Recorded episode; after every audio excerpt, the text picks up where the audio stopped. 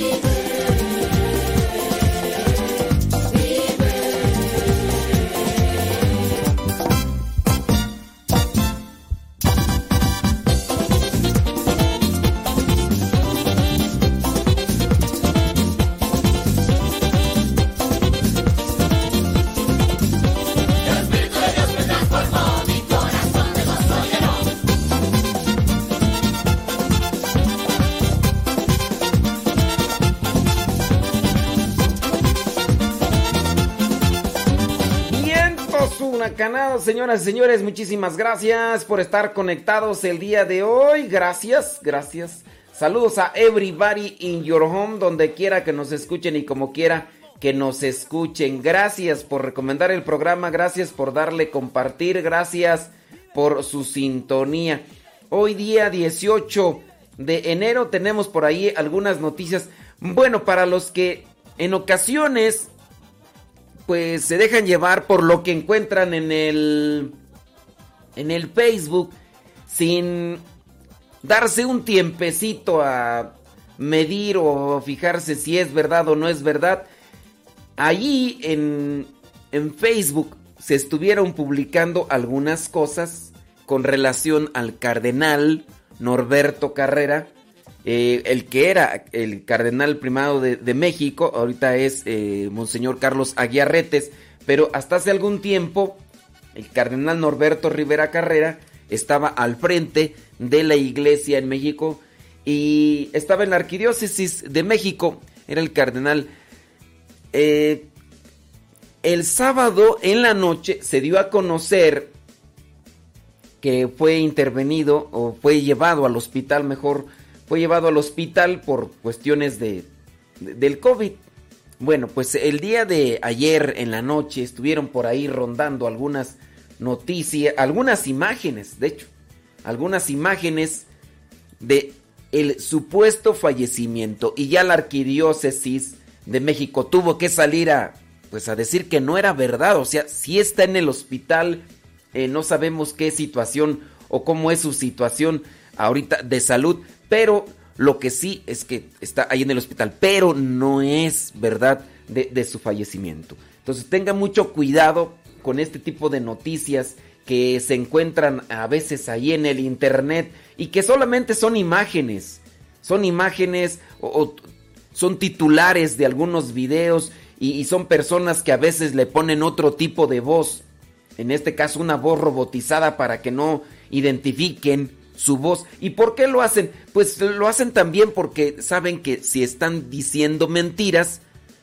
puede ser que una persona que salga afectada con ese tipo de mentira puede aplicar una denuncia y entonces le va a ir mal civilmente a, esa persona. Por eso es que muchos, muchos de estos eh, que hacen videos así con esa mala intención le aplican un efecto a la voz para que se escuche robotizada y no los identifique, no digan fulano de tal grabó esto y lo dijo y lo puso en un video y pues no. En las imágenes pues ahí sí ya no es, no es tan sencillo de identificar quién hizo esa imagen, ahí pues alguien puede aprender a utilizar Photoshop como yo aprendí así de manera mirando tutoriales o preguntando y, puede hacer cualquier imagen y la pone ahí en el en el internet y la comienzan a compartir. Y ahorita con, con lo del WhatsApp o con eh, otras redes sociales lo comparten a diestra y siniestra y de repente no vaya a ser que lo agarre ahí la una persona pues que no no aplica discernimiento. Yo quiero enfocarme en esa palabra discernimiento. No, no aplica la persona discernimiento a lo que encuentra y lo comparte tal cual. Así nos ha pasado, yo creo que a muchos de los que estamos en las redes sociales, mm, alguien de nuestro grupo recibió algo, le impactó le conmocionó, no se puso a pensar si es verdad o no es verdad o la fuente, solamente lo encontró, lo conmocionó y lo comparte. Después le dices, oye, eso es mentira. ¿Cómo que es mentira? Pues ahí, ahí dice, pero no todo lo que dice pues, es ya, ¿no? Y a veces, pues no. ¿Qué, ¿Qué pasa? Mira, cuando tú quieres explicarle algo a una persona que no aplica el discernimiento, si la persona está en disposición de aprender, va a escuchar. Si la persona tiene soberbia, se va a enojar. Eso es lo que nos pasa regularmente. Con una persona que no aplica el discernimiento, pero además es soberbia, cuando tú le tratas de explicar o incluso de dar a conocer algo que, que es evidente, esa persona, por no tener discernimiento, muchas veces comparte cosas que no son verdad.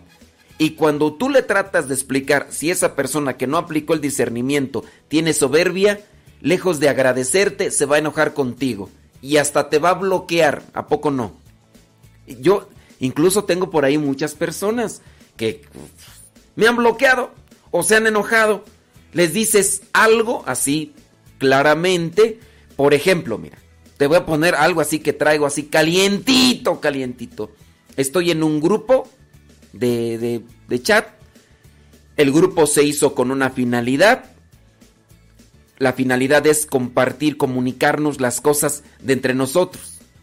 Y hay algunos que comienzan a mirar noticias de las llamadas fake news y las comienzan a compartir en el grupo. Y les digo, esta no es la finalidad del grupo. No es la finalidad del grupo. La finalidad del grupo es compartir la vida de nosotros, no, no compartir lo que nos encontramos en cuestión social, que a veces ni es cierto y lo compartimos aquí en el grupo. Pues bueno, unos se molestaron, se indignaron, incluso uno de ellos mandó una cosa por ahí que dice, eh, bueno, pues este va a ser el cambio de... Este es el cambio que se va a dar el próximo miércoles de ceniza eh, con respecto a la forma en la que se va a dar. Eso sí lo puedo compartir. O sea, uno tendría que explicarle a las personas que no tienen discernimiento eh, con palitos y bolitas.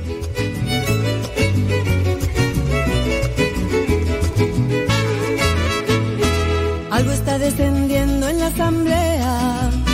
Se siente la brisa que ya revolotea. Van orando, otros cantando. Mientras las bendiciones van bajando, unos ríen, otros lloran, hablan diferente idioma, unos danzan y otros brincan. Por favor, si alguien me explica, el Espíritu de Dios ya llegó, ya llegó, y la unción ya. Oiga, usted que me están por ahí escuchando, platíqueme. ¿De qué cosas se ha enojado un conocido? Cuando ha hecho algo que no llevaba discernimiento, compartió, dijo o hizo y que ustedes les explicaron o le trataron de dar a conocer la verdad y se enojaron. Platíqueme, cuénteme. No decimos nombres, nomás diga así como cosas que pasan. Un día le hice un chat, por ejemplo, ese es mi caso. Un día hice un chat para compartir el Evangelio de todos los días. Y les dije, por favor en este grupo no pongan saludos, ni bendiciones, ni peticiones de oración. Por favor. Y entonces comenzaron allá a poner todo lo que yo les había dicho que no pusieran. Y entonces, pues algunas personas se empezaron a indignar porque les, les comencé a sacar y dijeron, ¿por qué no sacas? Que no se cae, que no sé cuánto. Es que yo les dije que no debería ser. Y así. Y algunas personas dicen, pues qué, ¿por qué tienes... Otra persona, por ejemplo, se enojó. Y de hecho se salió. Yo no la saqué, pero se salió. La, la, la persona se salió porque dice, ¿por qué tienes que estar diciendo a cada rato para qué es el grupo? Ni que no supiéramos, no estamos... Y ya dijo, no estamos enfermos de la mente. Y dijo una expresión que no no es propia, ¿no? Digo, pues es que los demás no. Y se salió. ¿Qué te pasó con algún conocido que le- se le aclaró que aún así, por no aplicar discernimiento, lo hizo y... Y pues nomás no. A ver, cuéntamelo, cuéntamelo y ahorita... No decimos nombres, ¿eh? Ya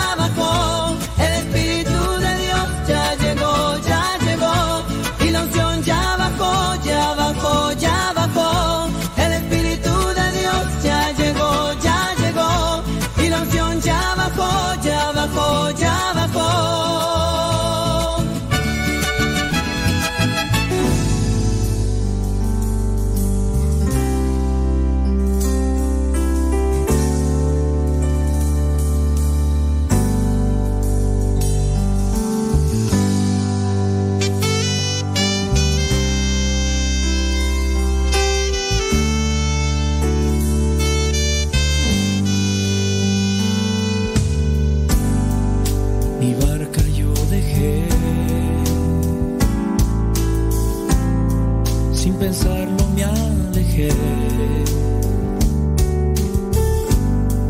Hacia atrás no volteaba. Al mirarte caminé. Y todo renuncié.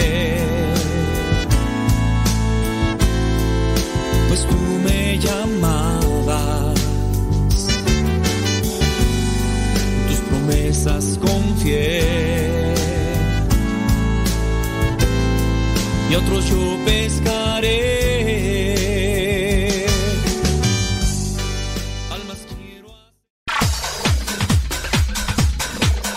Santo no es aquel que nunca ha pecado, sino aquel que se levantó de sus miserias. Vamos a escuchar el segmento El Santoral de hoy y aprendamos de aquellos hombres algunas enseñanzas para poder mantenernos en el camino que nos lleve al encuentro con Cristo, es decir, en el camino de la santidad.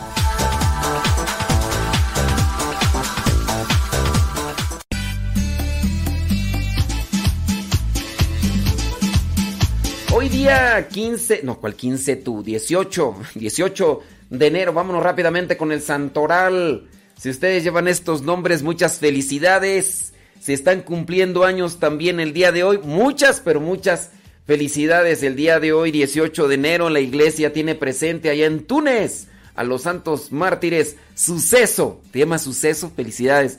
Te llamas Pablo, felicidades. Te llamas Lucio, felicidades. Ellos fueron obispos allá en Túnez, murieron en el año 259. Te llamas Cosconio, ándale. Yo conozco algunos que son, este, mm, Cosconio no. No, no, no. Ya, regreso, regreso, regreso. Te llamas Cosconio, felicidades. Te llamas Zenón, felicidades. Yo sí conozco a dos. Aquí está un hermano religioso, Zenón, y está el padre Zenón allá en Venezuela. Te llamas Melanipo, pues muchas felicidades porque hoy es día de tu santo. Ellos murieron allá en el siglo IV en Turquía. Te llamas Voluciano, Sí, porque hoy es día de San Voluciano, obispo. Él murió en el año 498. ¿Conoces a alguien que se llame Prisca?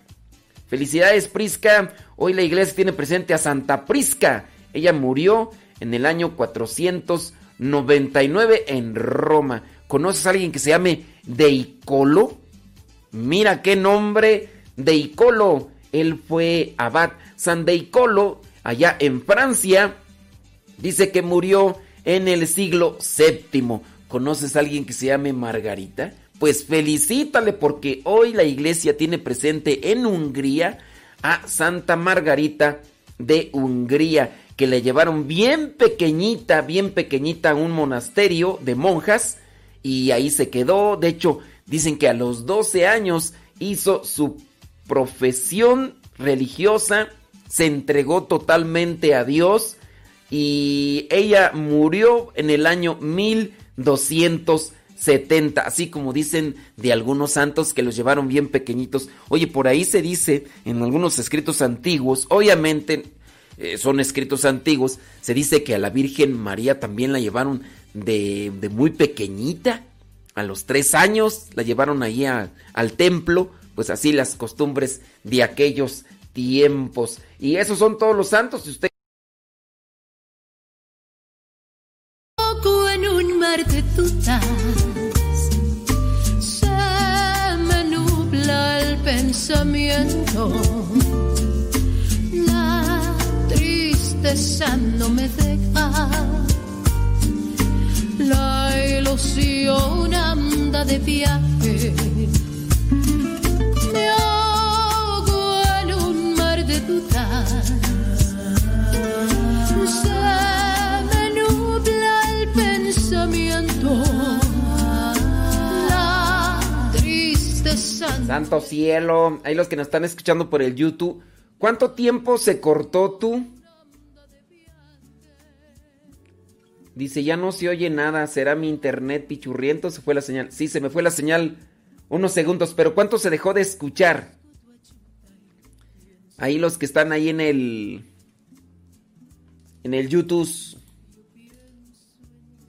Ahí los que están en en el Facebook, ¿cuánto tiempo se dejó de escuchar, oye? Taran, ta, ta, tan. Sí, díganme pues cuánto tiempo se dejó de escuchar. ¿Un minuto? ¿Dos minutos? ¡Y! ¿Cuatro minutos? ¿Veinte minutos? Es que no, pues es, es- como estoy acá con un ojo al gato y otro al garabato. Sí. Sí, hombre, pues es que quieran o no. ¿Cu- ¿Cuánto tiempo se dejó de escuchar, criaturas? A ver si me... Como cinco minutos, ¿en serio? Mucho tiempo. Ay, perdón, es que no me había fijado. Es que como estoy acá con un... Pero en Radio Cepa, ahí no se dejó de escuchar. Sorry con excuse me.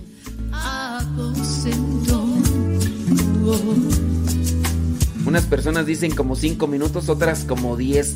Ay. Otras personas dicen como un minuto. Señor. Conocer el paraíso que has prometido. Cuánta variedad, ¿verdad? Encontrar en tu regazo mi refugio y en tu hombro el descanso a mi dolor.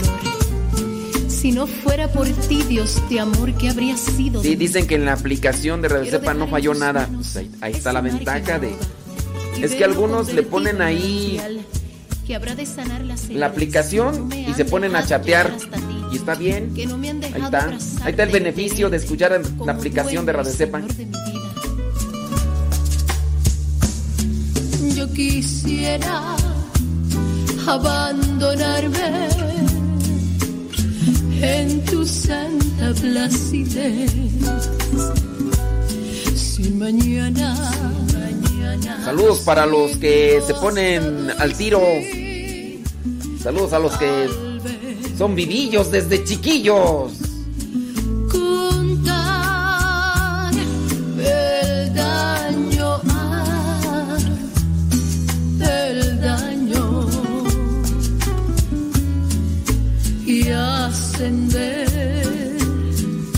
Tu aposento.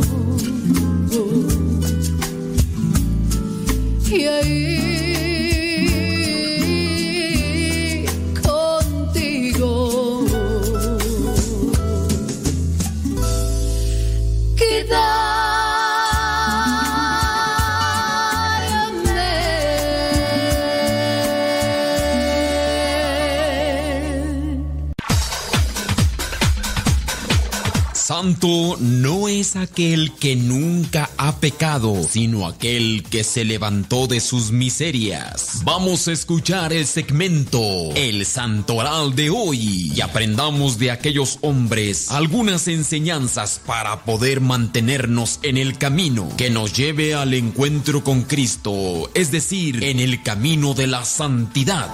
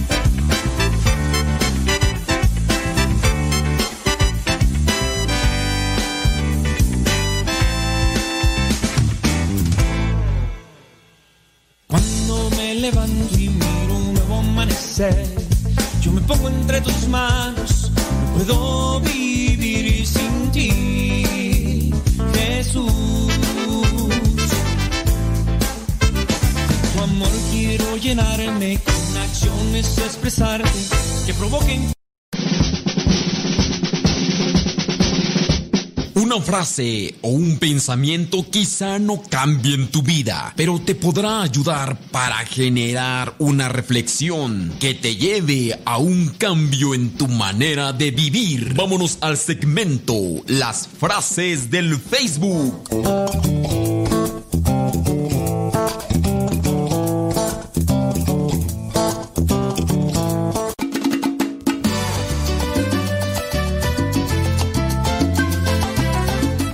31 minutos después de la hora. A tiempo con el tiempo. Para que lleguen a tiempo. Dígame alguna situación sin decir nombres, ¿verdad? Dígame en alguna situación que usted le dijo a alguien que estaba mal en algo porque esa persona en ese momento no aplicó un discernimiento y esa persona se le molestó. Porque así pasa. Cuando la persona se equivoca en algo y es humilde, escuchará la corrección. Cuando la persona se equivoca en algo y es soberbia, se te va a enojar. Ya, de hecho, ahí podemos comenzar con esa frase. Cuando una persona se equivoca y es humilde, cuando la corrigen, escucha, aprende y se corrige. Cuando una persona se equivoca y es soberbia, cuando la corrigen, se molesta, se indigna y hasta te bloquea. ¿Cuándo fue cuando me bloquearon? Bueno, me, bloquean a cada rato. Ahí en el WhatsApp, en los grupos de WhatsApp que tengo, eh, les digo cierto tipo de cosas y, y se me indignan. Eh, ¿Cuándo fue? Hace la semana pasada. Una persona mm, me preguntó una cosa. X. Pero la pregunta no me la hizo completa. Solamente hizo una mención. Yo le digo, eso que me preguntas, ya lo respondí, así, así, así, pero no te preocupes, ya pasó el tiempo. Déjalo así. Y la persona se molestó. Dices que yo no quería decir eso. Yo quería decir otra cosa. Le digo, bueno, pero lo que escribiste dice esto. Sí, pero yo no quería decir eso. Quería decir esto y le agrega otras cosas más. Digo, ok, eso es lo que querías tú decir, pero no lo dijiste. No lo dijiste. Si me hubieras dicho desde un inicio completo lo que me lo que querías escuchar o lo que querías que te respondiera, me lo hubieras dicho, pero desde ahí hasta uno mal. Me preguntan una cosa a la mitad yo le respondo con base a eso que me escribieron. Y después me dicen, es que yo no quise decir eso. Entonces, te voy a escribir, pero interprétalo bien, ¿eh? No lo vais a interpretar mal. Yo le digo, no, es que tú no me preguntaste, me preguntaste esto, aquí está la respuesta. Sí, pero es que yo no quise preguntar eso, yo no quise eh, hacer esa pregunta. Digo, pues, pues sí. Y la persona me bloqueó. Y así, y así muchas cosas más, oye, que, que ay Dios mío, que, que se llegan a dar. ¿Cuántas veces te ha tocado, espero que con fundamento, te ha tocado corregir? Porque hay veces que supuestamente corregimos a los demás, pero no tenemos fundamento. También a veces nos gana la, la, soberbia. Y cuando nos gana la soberbia, en algunos casos queremos corregir a los demás porque nos sentimos perfectos. Una cosa es que veas un error. Otra cosa es que te sientas perfecto. Te sientes perfecto y ves que todo está mal. Cuando nos gana la soberbia, nosotros nos sentimos perfectos y lo vemos todo mal, aunque nosotros estemos equivocados. Pero la, la soberbia nos viene a cambiar incluso la forma de ver la vida y distorsionada. La soberbia nos cambia la forma de ver la vida y nos la distorsiona. Nos hace pensar que somos perfectos y que los demás, todos los demás están equivocados. La soberbia nos hace mirarnos superiores, mejores que los demás. Cuidado con la soberbia, eh, cuidado con la soberbia porque cuando una persona se equivoca y es humilde, escuchará consejo y lo aplicará. Cuando una persona se equivoca y es soberbia y la corrigen, se te va a enojar.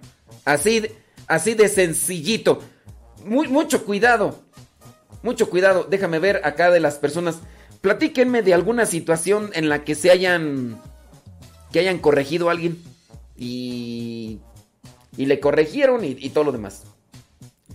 Dice, pasa mucho con las famosas cadenas en el WhatsApp o en las redes sociales, dice, con los mensajes que dicen, que dicen que tú, que dicen que tienes que mandar a 15 o tantas personas, si no te, si no te quitan la cuenta y les dices y se molest y les dices que están mal y se molestan. Pues ahí a la vez ignorancia y a la vez soberbia. Imagínate nada más combinación demoníaca, ¿no? Ignorancia y soberbia. En la ignorancia nos dejamos llevar por una superstición, ¿no? Voy a compartirte esto, lo otro, aquello. Viene alguien y me corrige, oye, estás mal. Cristianamente no se puede hacer eso, eso no, no es correcto, esa es superstición. Y entonces, la persona ignorante y a la vez soberbia, combinación demoníaca. Tómale, tómala, papá. Ponte un curita y ponte vaselina para que te acomode bien. ¿Qué? A ver, platiquen ahí, digan, dice... eh, saludos, eh, bendiciones, on- oraciones y demás. Bueno, están ahí platicando de muchas cosas, pero no de lo que les estoy. Yo pienso que no me están escuchando otra vez tú, porque ahí están ahí eh, muchos comentarios y corazones y amén y, demás cosas y, no, pues no. No, yo pienso que no. yo, yo, quería, yo quería comentar lo de ustedes, pero pues no. No, no, no hay tú. En serio. Bueno, hay amén, aleluya. Y, todo lo demás. Gracias. Las flores. Ok, muy bien. Bueno, pues sí, yo, yo quería que me compartieran. Mejor ustedes. No, no, no, a mí se me hace que han de estar escuchando otra estación. Nada más están ahí en el chat para platicar. y a lo mejor están escuchando allá música de. de cantina. De veras, no hay nada, mira. Y por lo menos ya estoy revisando más de 30 mensajes. Y en ninguno de esos. Este. Hay nada. Válgame Dios. Bueno, pues ahí dice.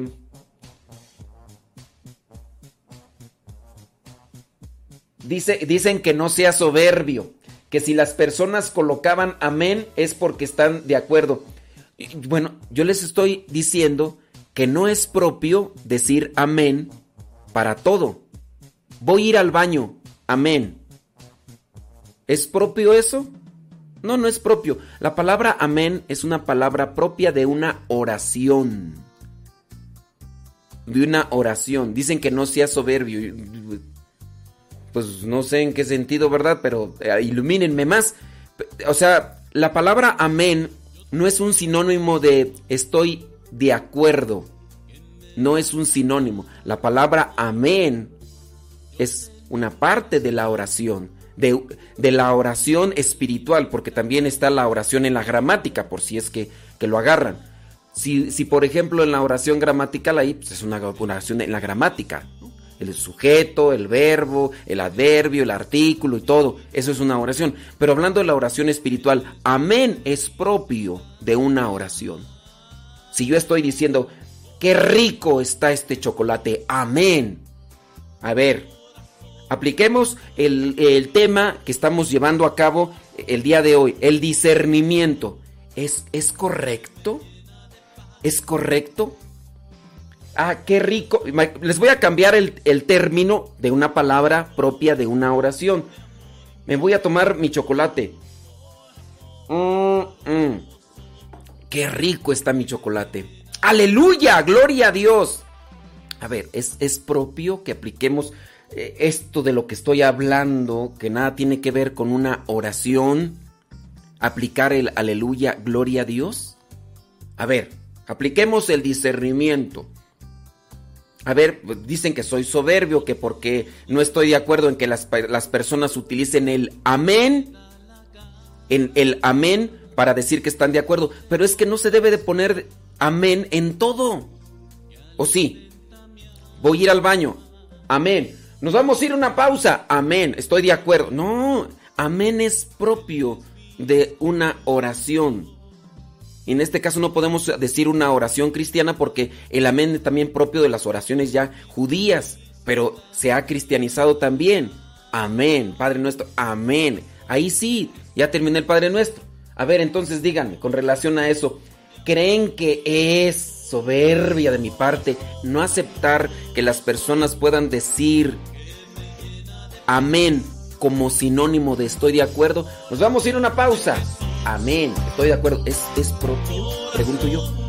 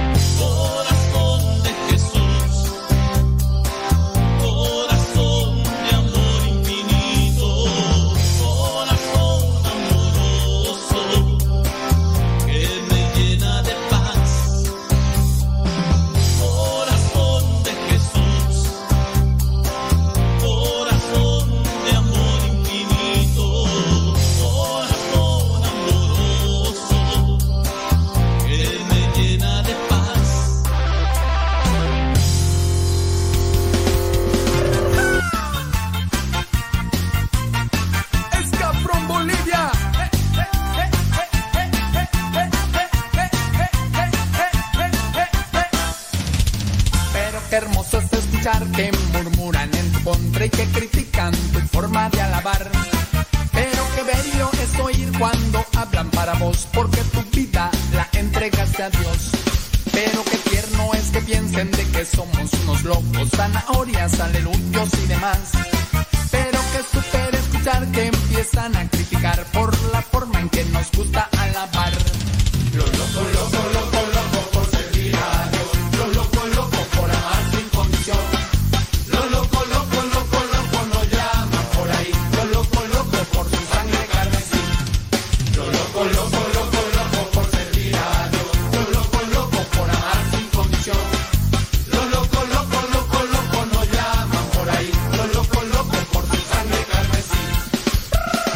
Acá algunas personas, dice, creo que algunos no tienen nada que comentar y por eso solo ponen amén.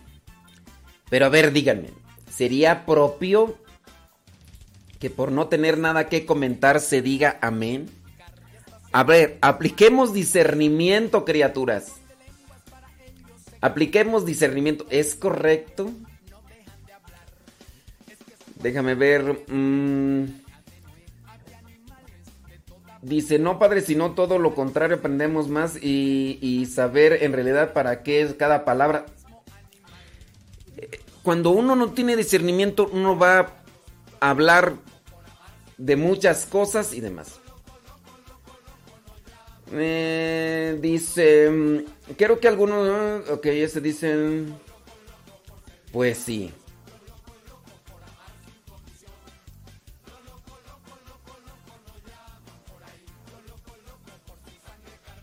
Que me estoy enojado. No, yo así hablo, nomás que. El día que me enoje van a ver hasta. Pelos van a volar. Loco, loco, loco. Lo loco, loco, loco, loco por servir a Dios. Lo loco,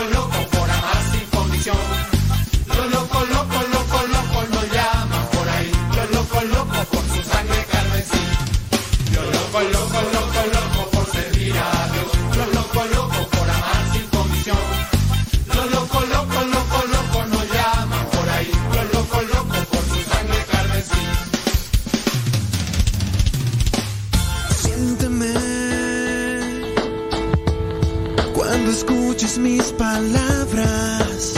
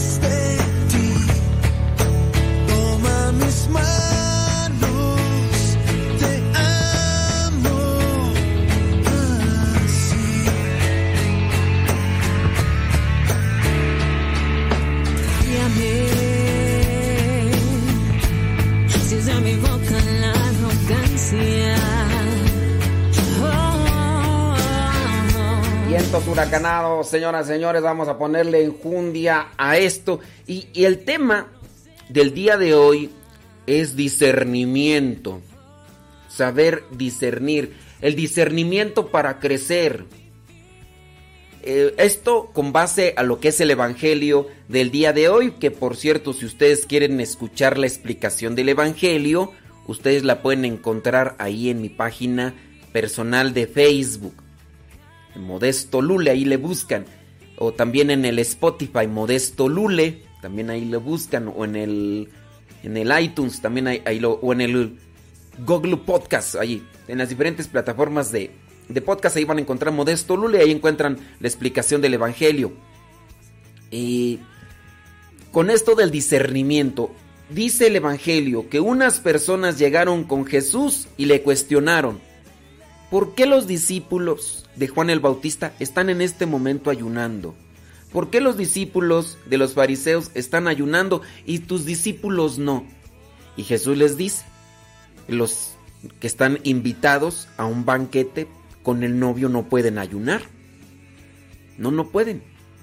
No se puede remendar un trapo viejo con un pedazo de tela nueva. Porque si sabes tú, si, si, si pones a trabajar esto, sabes muy bien que el pedacito de tela, cuando se lave, va a encoger. Ahorita hay mucha tela que no encoge. De hecho, si la metes en la secadora no encoge. Pero todavía hay, en aquellos tiempos había tela y todavía hay tela que si después de lavarla encoge. Y entonces Jesucristo aplica estas analogías. No puedes meter vino nuevo en cueros, porque antes el vino se metía en un cierto tipo de cueros, en odres viejos. Porque el vino nuevo es tan fuerte, tan fuerte, tan fuerte, que va a reventar los odres viejos. Y va a reventar los odres viejos y el vino también se va a perder. Ese es saber discernir, pero a ver, eh, ahí te encargo que eches el vino en los odres. Hay odres viejos y odres nuevos. Pues me dijo que lo echara, pues yo lo voy a echar en cualquier odre. Están esos viejos, pues vamos a echarlos ahí. A ver, ponte a pensar, discierne. ¿Es correcto? ¿Es correcto? ahorita qué bien que tocaron ese tema. Yo no sé si lo hicieron con intención para acomodar esto, pero esto del discernimiento. hablando de ese término, poner amén como un sinónimo de estoy de acuerdo para muchas cosas.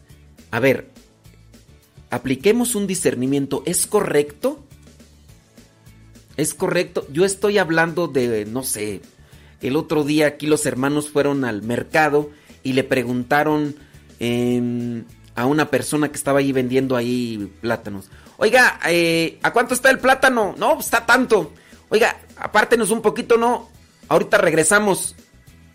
Y el señor que estaba vendiendo el plátano dijo, amén. Y entonces, pues los hermanos se quedaron así como que... Mm". Hay personas que aplican el amén como sinónimo de estoy de acuerdo. De acuerdo, así sea. Porque la palabra amén significa eso. Mi pregunta es, discernamos, ¿es correcto que yo utilice una palabra que es propia de una oración? Una, una, lo que me sirve para comunicarme con Dios. E, esa estructura de palabras que me sirven para conectarme con Dios. Y ahí está inserta, aleluya, amén, eh, gloria, a, Dios, que son palabras propias de esta estructura de, de, palabras que son para referirme a Dios. Está bien que, ah, me gusta esta palabra, la voy a agarrar y la voy a poner aquí y allá y todo. ¿Es correcto? ¿Es válido? Veamos ahí en esa cuestión como un discernimiento. ¿Es correcto? ¿Es válido? Pregunto yo. Disiérnale. Disiérnale. Y, y, ya. Y, en base a esto del discernimiento podemos hablar de muchas, pero muchas cosas más. A ver, hablando también de otras cuestiones espirituales, ya nos vamos con casuística. Muchas personas van a comulgar. y cuando comulgan se santiguan. La pregunta es, ¿por qué se santiguan? ¿Han discernido bien esa acción? Ay, que no puedo. No, sí, sí puedes, pero mm, ¿por qué? Pues porque quiero y qué. Mm, bueno, eh, la liturgia contiene lo que es un esquema, lo que es una, eh, un lineamiento de cosas de las que podemos hacer. En este momento nos paramos todos, nos ponemos de pie. En este momento nos arrodillamos los que podamos. En este momento nos sentamos todos, los que puedan sentarse. Entonces va teniendo un cierto un ritmo y lo que es una forma, una estructura que hay que seguir.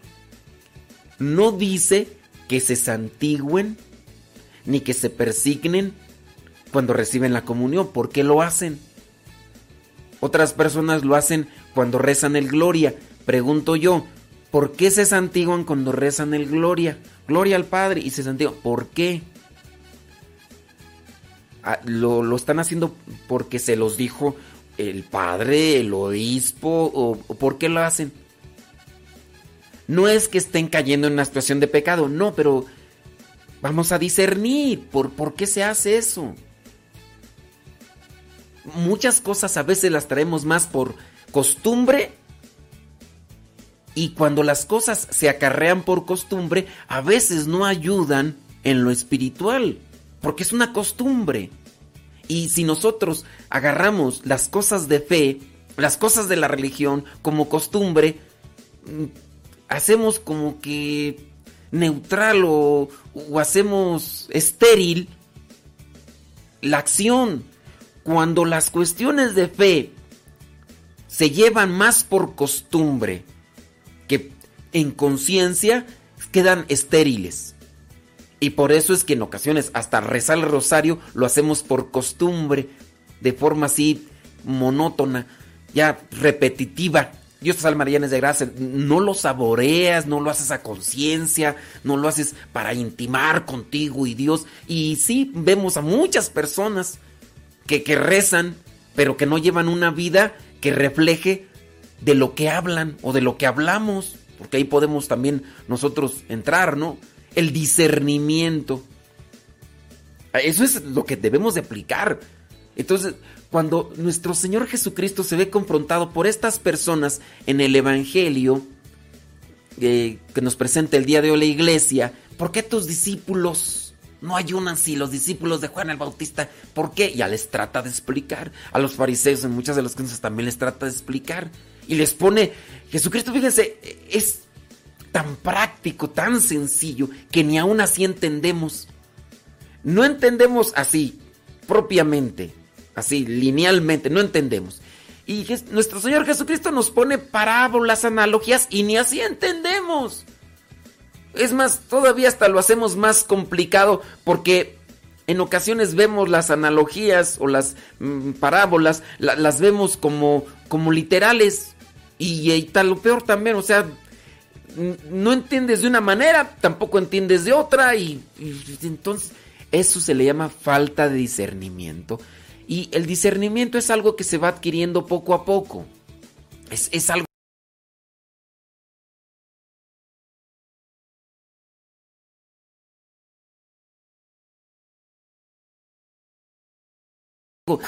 Pero en el enojarse del agredirte, del violentarte, un video que se hizo viral donde un señor se mete en un carril contrario.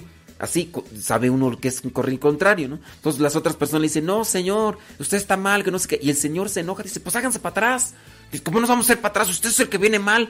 No, que sabe qué, con eso cuánto. Discernimiento. Y así, pues, te encuentras en muchos casos cotidianos en el supermercado, en la escuela, en el tráfico y en muchos de los lados. Y pues así la cosa. Ojalá y que dejemos más al Espíritu Santo, que nos llene con su sabiduría y que seamos más humildes para poder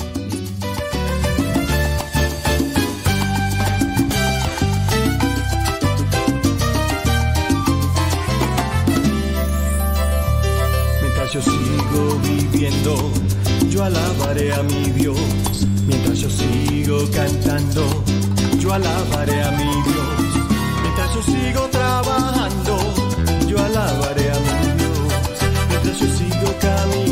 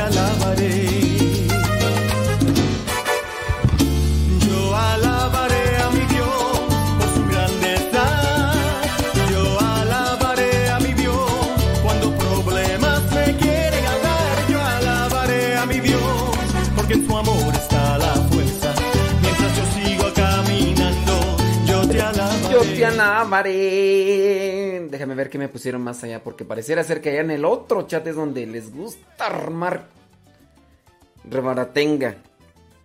Y sí, yo sé, mm, de las personas que me han dejado escuchar, porque les digo que no es correcto decir amén, pues entonces yo aplico que no tienen discernimiento. O que no lo ponen en práctica mejor. No, sí tienen discernimiento, pero no lo ponen en práctica. No sé tú, pero yo. to, to, to, torotón, torotón. Déjame aquí grabar mi cápsula para. Son las 8 de la mañana con 58 minutos y ya terminamos dos programas. Ahí está, listo, Calisto. Eh, ya tuvimos dos programas, uno allá en Radio María y otro acá en Guadalupe Radio. Y ahorita pues nos quedamos acá en Radio Cepa, los que quieran quedarse en Radio Cepa. Déjame ver acá.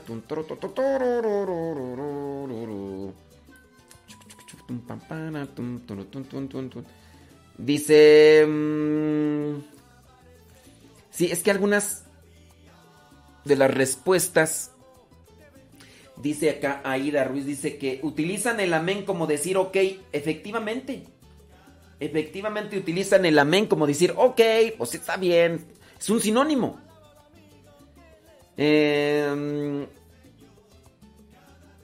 sí, miren, por ejemplo, acá unas personas en, en la otra página, en la, la radio allá la otra, pusieron, no, no, no es correcto, no, no es correcto, no es correcto. ¿Qué? Acuérdense que yo les voy a leer. Entonces yo voy a leer lo que escriban. Y si me ponen no, no es correcto. ¿A qué te refieres o qué? Pero bueno.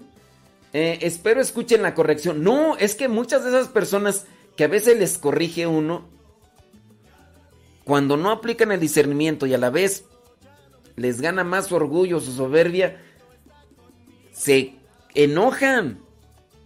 Se enojan. Entonces, pues no. Dice, mm, yo antes lo hacía. Bueno, pues aquí una persona que ya. Porque así nos enseñaron. ¿Quién les enseñó? Es que estábamos hablando ese ratito de eh, santiguarse. ¿Quién les enseñó? Entonces, y, o sea, a mí me enseñaron a mí hace mucho tiempo a hacer unas cosas y ya no voy a cambiar yo. Entonces, ¿dónde está el discernimiento? Pues, pregunto. Pregunto. Eh, pues sí, sí.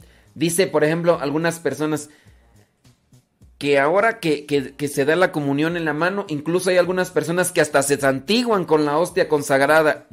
¿Y y qué, qué hacen? Cuando empiezan así como que a agarrar la hostia y moverla de un lado para otro, lo que están haciendo es que alguna partícula salga volando.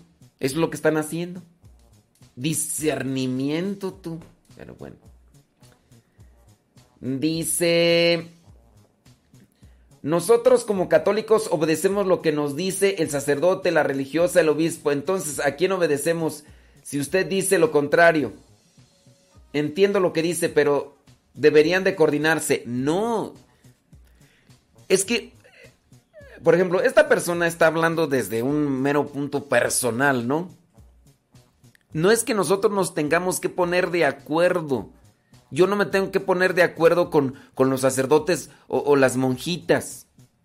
Yo me tengo que aplicar a lo que dice el magisterio. Esto que dice esta persona, discúlpeme, no, yo creo que no nos está escuchando, pero si nos escucha, espero que no se ofenda, porque hasta eso pues, se ofende, ¿no? Pero en el caso, me tengo yo que poner de acuerdo con los sacerdotes que no están haciendo lo que es propio de del magisterio, de la doctrina, yo me tengo que poner de acuerdo con ellos o ellos se tienen que apegar a lo que dice. Si te das cuenta, este comentario no, no, está discernido, porque me está indicando a mí que yo me ponga de acuerdo con los, eh, con los otros que están mal. ¿Yo por qué me tengo que poner de acuerdo con los otros? Yo me apego a lo que dice la doctrina, yo me apego a lo que dice el derecho canónico, yo me apego a lo que dice la liturgia. Yo no me tengo que poner de acuerdo con los hermanos sacerdotes o con las religiosas que están haciéndolo equivocadamente. Eso se le llama discernimiento. Esta persona no aplicó discernimiento al hacer su comentario. Yo estoy diciendo que hay que apegarnos a la doctrina, no que me tenga que poner de acuerdo.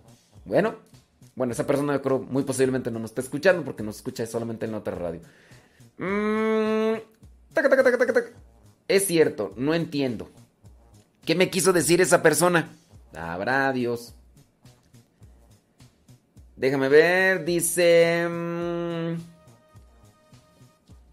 miren, por ejemplo, acá otras personas eh, que me escuchan y que cuando, por ejemplo, les digo que no es propio ni es correcto decir amén como un sinónimo de acuerdo o así sea, o decir gloria, se ponen a, a decir cosas pues, pues como para...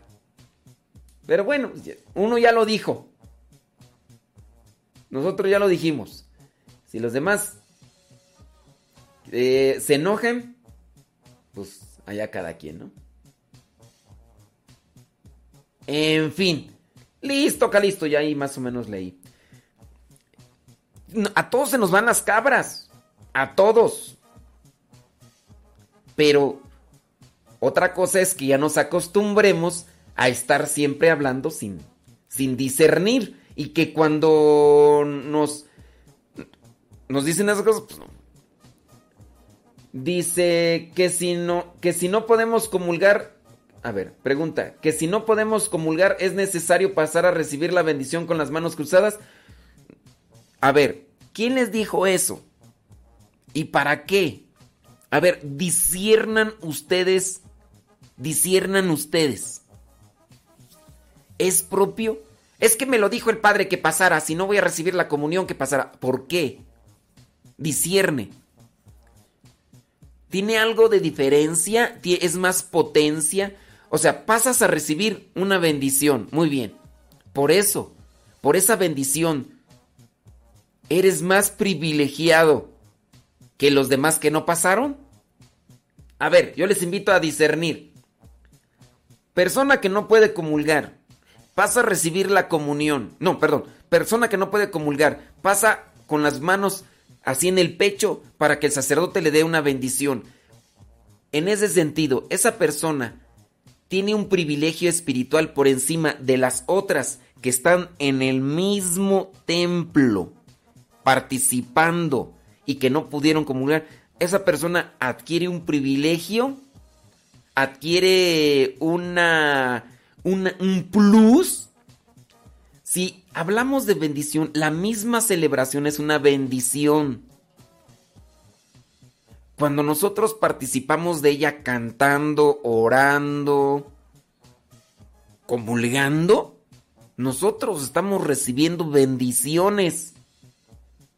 No necesariamente tengo que ir a que el sacerdote me toque la cabeza con, con su mano para decir, ahí recibe bendición. No, toda la celebración es bendición.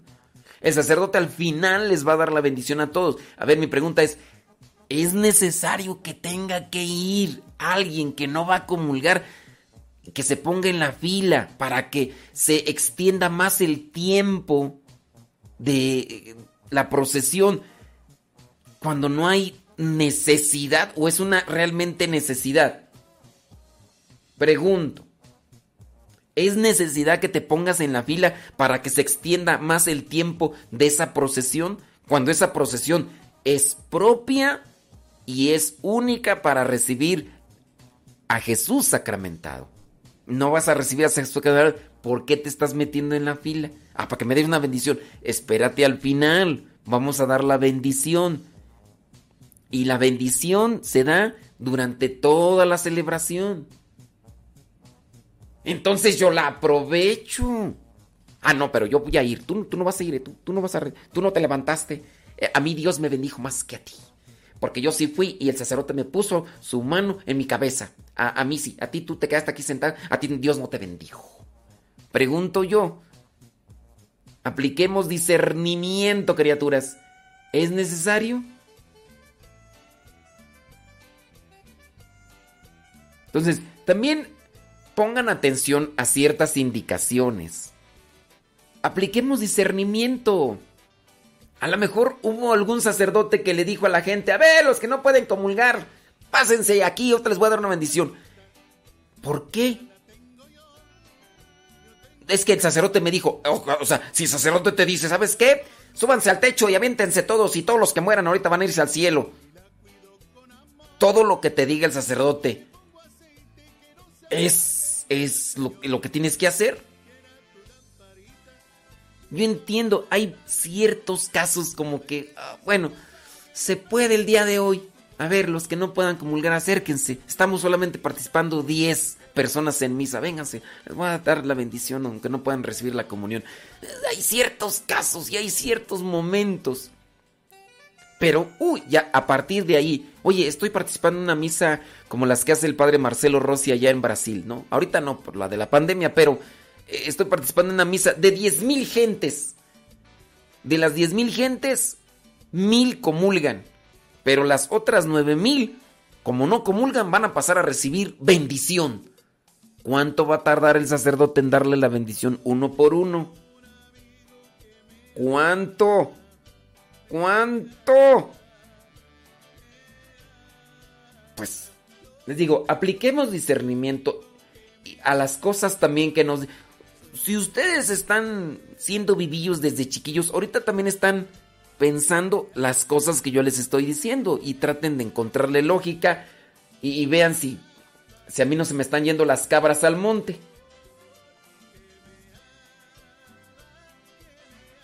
Pues digo, digo, digo. Bueno, eso con relación a una, una pregunta que alcancé a mirar ahí porque eh, hay otras que no las alcanzo a mirar porque eh, hay más cosas ahí.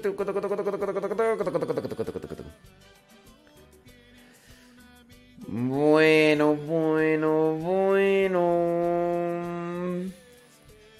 Listo, Calisto. No, ya no alcancé a mirar, hay más mensajes. Déjame ver por acá. Muy bien. Sale, vale.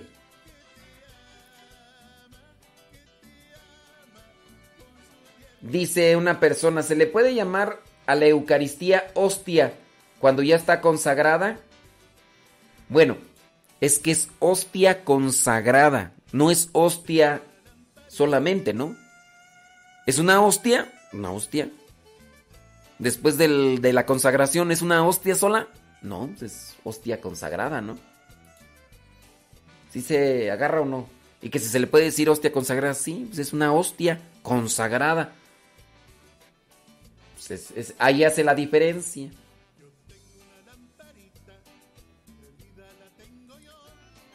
Dice... Me gustaría que todos sus... Y apenas empecé a escucharlo. Me gustaría que cada día me lleguen todos sus videos. Bueno, nosotros, nosotros no los mandamos. Nosotros los ponemos ahí en el canal y ahí nos siguen de lunes a viernes a esta hora.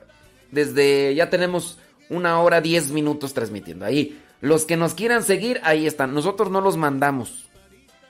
Los videos así como que, ay, te, voy, te lo voy a mandar a fulano, ¿no? Ahí están en el canal. Activen, si están ahí en el YouTube, síganos, suscríbanse al canal, activen la campanita de notificaciones. Y si el YouTube quiere, porque también es eso, Si el YouTube quiere, pues les va a notificar. Si el YouTube no quiere, pues no les va a notificar. Ya ves que de repente se ponen sus moños. Otra pregunta. ¿Es necesario pasar a recibir una bendición cuando se comulga? Bueno, eso ya la, ya la mencionamos esa. Esa es otra persona. Em,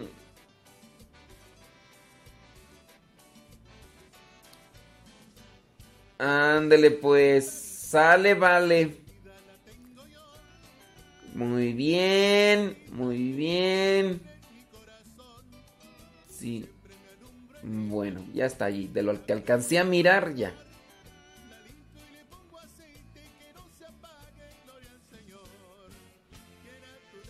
Dice acá, sí, es una necesidad personal a quienes la necesitan para una paz personal. Eso pasan por la bendición.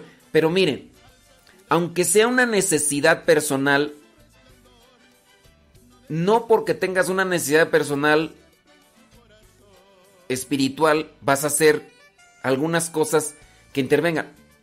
Imagínate que las 10.000 personas, bueno, hablando de las misas del padre Marcelo Rossi, hablando de que todos tienen una necesidad espiritual, entonces todos van a pasar a que el sacerdote les imponga la mano. A ver, entiendo tu necesidad espiritual, pero también debes de entender que hay momentos y que la fila es para recibir la comunión.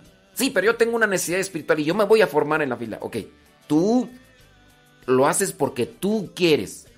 Otra persona también lo va a hacer. Entonces, ¿qué se hace? Se hace una desorganización. Se hace una desorganización.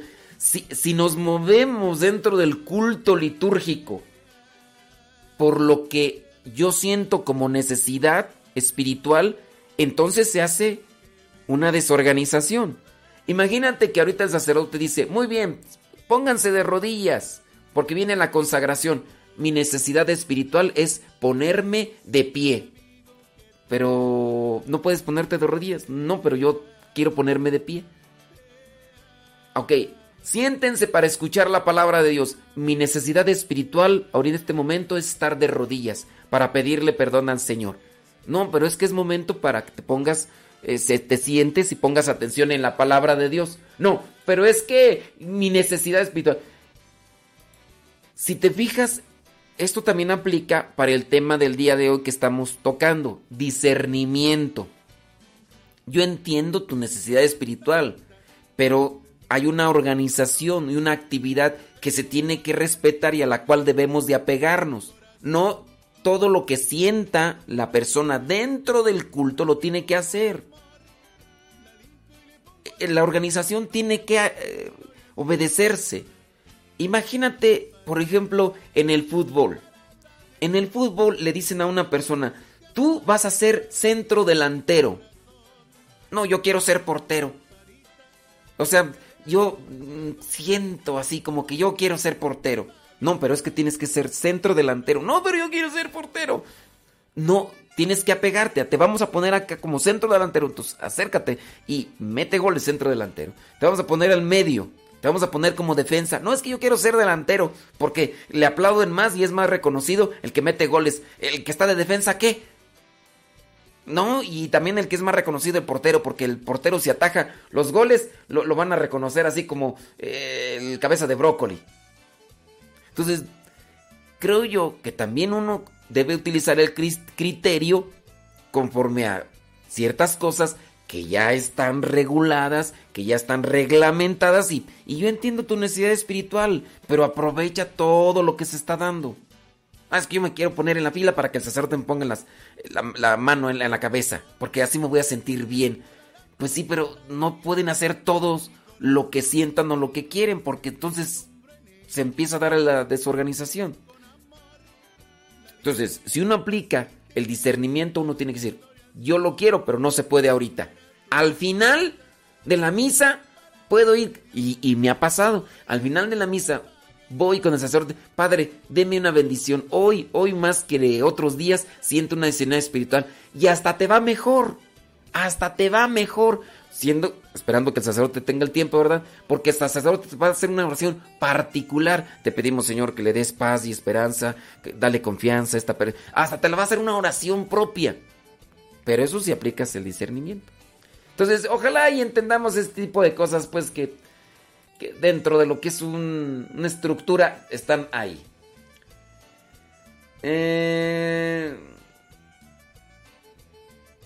dice, también a todos los niños que aún no hacen su primera comunión, los ministros dan la comunión y el sacerdote da la bendición. Mm, no sé. Padre, si uno no, sien- no se siente digno de recibir la comunión en la mano, ¿es mejor la comunión espiritual? Nunca. Nunca. Ahí también ustedes tienen que aplicar el discernimiento. A ver, es lo mismo la comunión espiritual que la comunión. Es que no me siento digno de recibir la comunión en la mano. Pues a lo mejor tampoco eres digno de recibirla en tu cuerpo. Porque te menosprecias. Y te hace falta discernimiento. Y es ahí, hemos hablado ya muchas veces de recibir la comunión en la mano. Es que em, no soy digno. A ver, ¿por qué no, no te sientes digno? Si reconoces que no te sientes digno de recibirlo en las manos, tampoco lo eres digno de recibirlo en tu boca. Porque entonces eso te está haciendo una referencia que estás en pecado, ¿sí o no? Es que mis manos están en pecado y, y- y tus manos están de pecado y tu boca no. A ver, discierne, por favor, discierne. Cuando tú dices, mi boca sí eh, es, digna de recibir a Jesús, mis manos no. O sea, tus manos están en pecado y tu boca no. O sea que tú mutilas, tú separas tu, tu cuerpo.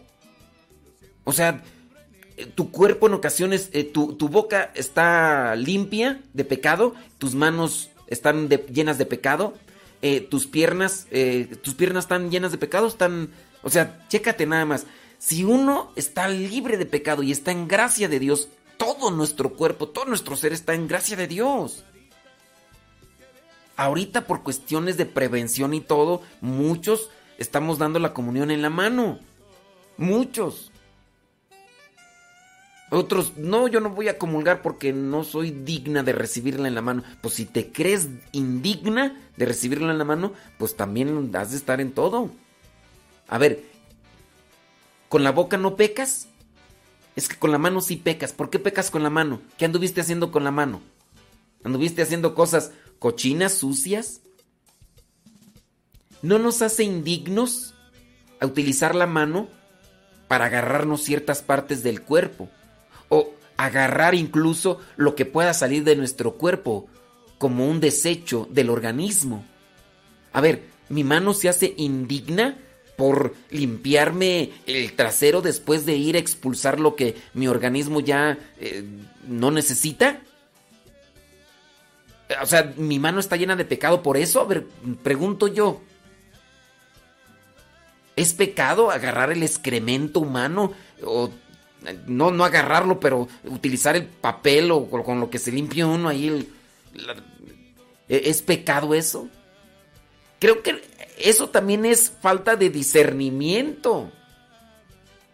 Y no puede decir que en este caso, eh, ah, agarré una parte de mi cuerpo, agarré la parte íntima de mi cuerpo. ¿Por qué la agarré? Pues porque fui a hacer necesidad, una necesidad. Fui a expulsar agua.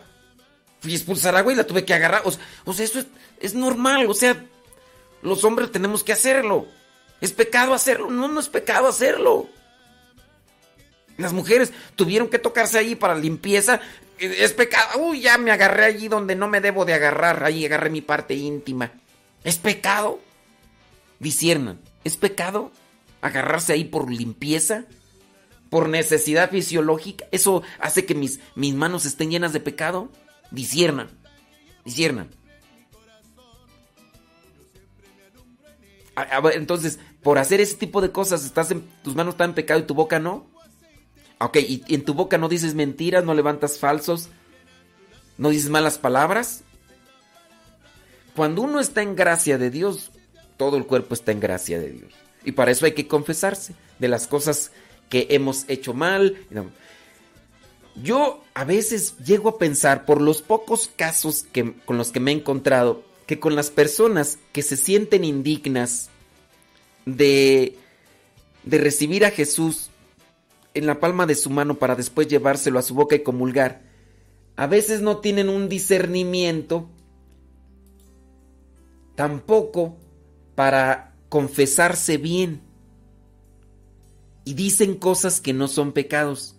Porque si hay una trabazón en el, en el discernir de lo que mi cuerpo está mal o no está mal, también habrá un problema de discernimiento en la confesión y tus confesiones no, no serán plenas. Dirás cosas que no son pecados porque, porque hay un, una trabazón en el discernimiento. Eso es lo que digo yo, criaturas. Oigan, quiero compartirles una reflexión, una humilía que hice hace unos días y que pues entonces, mientras yo le voy a echar algo a la tripa, este, mientras le voy a echar algo, ustedes se, quedan ahí escuchando esa reflexión. ¿Qué les parece? ¿Sí? Ándenles pues. Y ahorita en un ratito más miro sus preguntas y todo lo más. Porque ya acá son las 9.22 de la mañana. Y necesito echarle algo a la tripa. Porque si no después ya recogen todo la cocina. Y ya después pura maruchan. Ti todo lo encontré, no hay nada más que buscar. A otros quiero llevar, dicen enamoren de ti.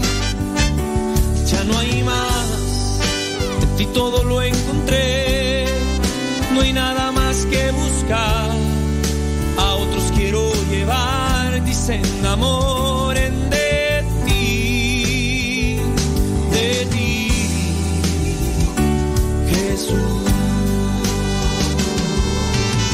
A Jaime Rodríguez Pacijuentes.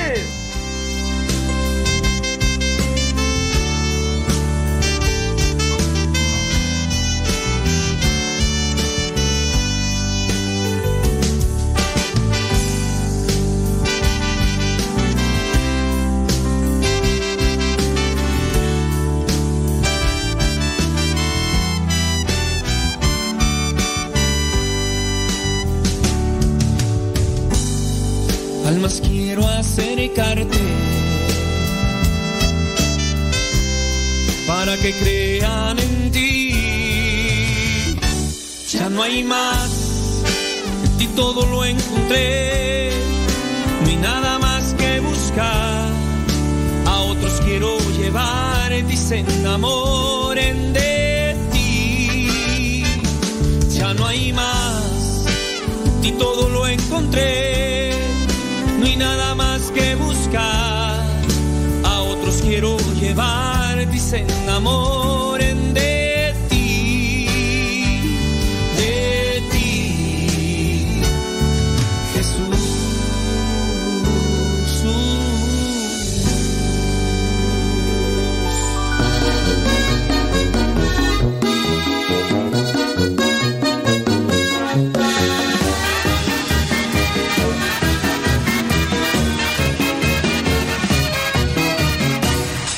la historia de una borreguita, una oveja llamada Melodía. Muy sola y despreciada se sentía, el mundo la dejó muy mal herida.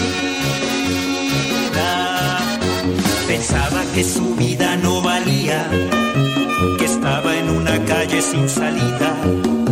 Cuando escuchó una voz que la llamaba,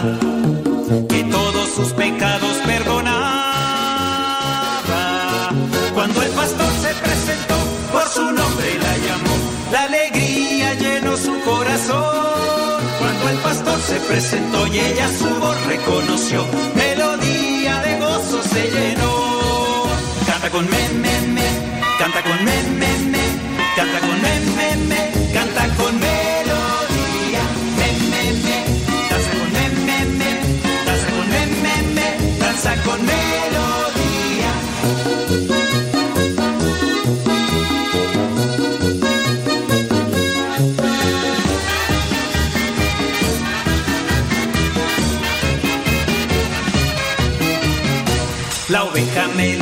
Está contenta, está llena de paz y de esperanza. Bien sabe que el pastor nunca la deja, hoy vive por su amor y por su gracia. La oveja melodía canta y danza y a todos nos contagia su alegría. En Cristo ha puesto toda su confianza. Jesús el buen pastor será su guía. Cuando el pastor se presentó, por su nombre la llamó. La alegría llenó su corazón. Cuando el pastor se presentó y ella su voz reconoció, melodía de gozo se llenó. Canta con me, me, me, canta con me, me, me, canta con me, me, me, canta con melodía.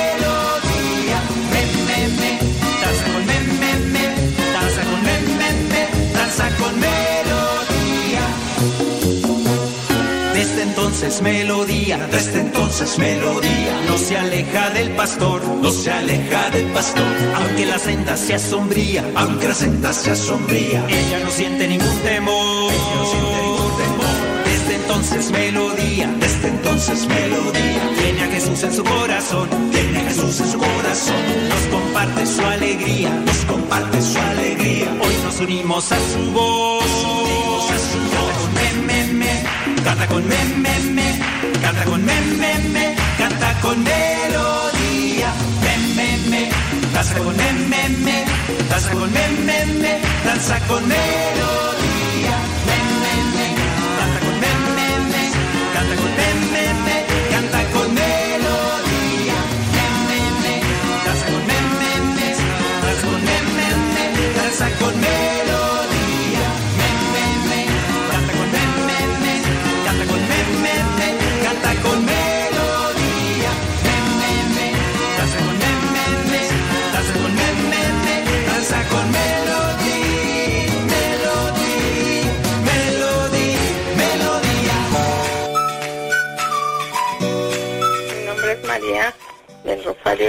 Y yo los escucho de Camarillo, California. Pues para mí pienso que me ha ayudado mucho porque ah, todos los programas se me hacen muy interesantes y la verdad que me, me abren los ojos, me quitan la venda de la ignorancia y yo le he recomendado a muchas personas y muchas personas lo escuchamos. Muchas bendiciones, Padre Modesto, Dios lo bendiga y bye.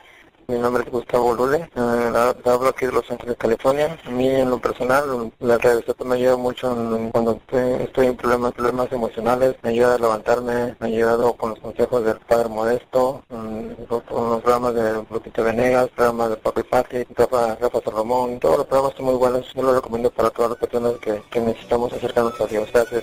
Buenos días, Padre Modesto. Le saluda Modesto Portillo. Le saludo, Padre Modesto, para darle gracias a Dios que Dios haya puesto en ese maravilloso programa. Su programa es una gran importancia para mí. Me ha ayudado mucho, Padre Modesto, para meditar y pensar y ha cambiado mucho. Yo antes era muy perverso, Padre, a base de sus programas. Gracias a Dios, yo estoy cambiando. Lo escucho de aquí de Los Ángeles, California. Gracias, Padre, y que Dios lo bendiga y que Dios le dé fuerza para seguir adelante, que siga echándole rayas al tigre, Padre. Gracias.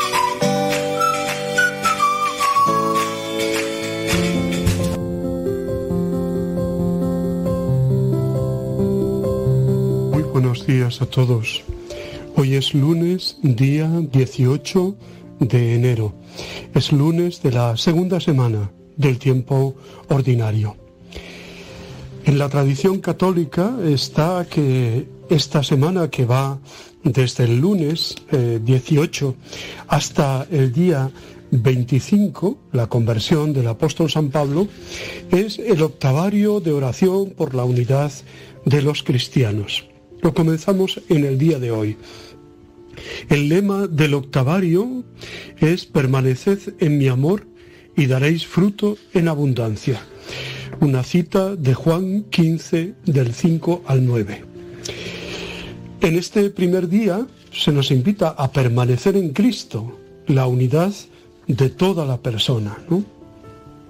Con frecuencia pensamos que la oración es algo nuestro, una acción que nosotros llevamos a cabo. Vamos a dejar ahora tiempo para que en el interior comprendamos que es Dios el que toma la iniciativa. En este silencio de la oración es Dios quien actúa y no tanto nosotros. Simplemente permanece en el amor de Dios y deja que tu alma descanse en Él. Pues oramos intensamente en estos días por la unidad de todos los creyentes. Esa plegaria que el Padre, perdón, que Jesucristo elevó al Padre precisamente la noche antes de la pasión. Padre, que todos sean uno. Pues en eso intensificamos la oración estos días. El texto del Evangelio de hoy es Marcos 2, 18 al 22. Eh, viene, es el texto que viene después de la llamada de Leví, la llamada de, de Mateo, ¿no? Mateo que es un publicano.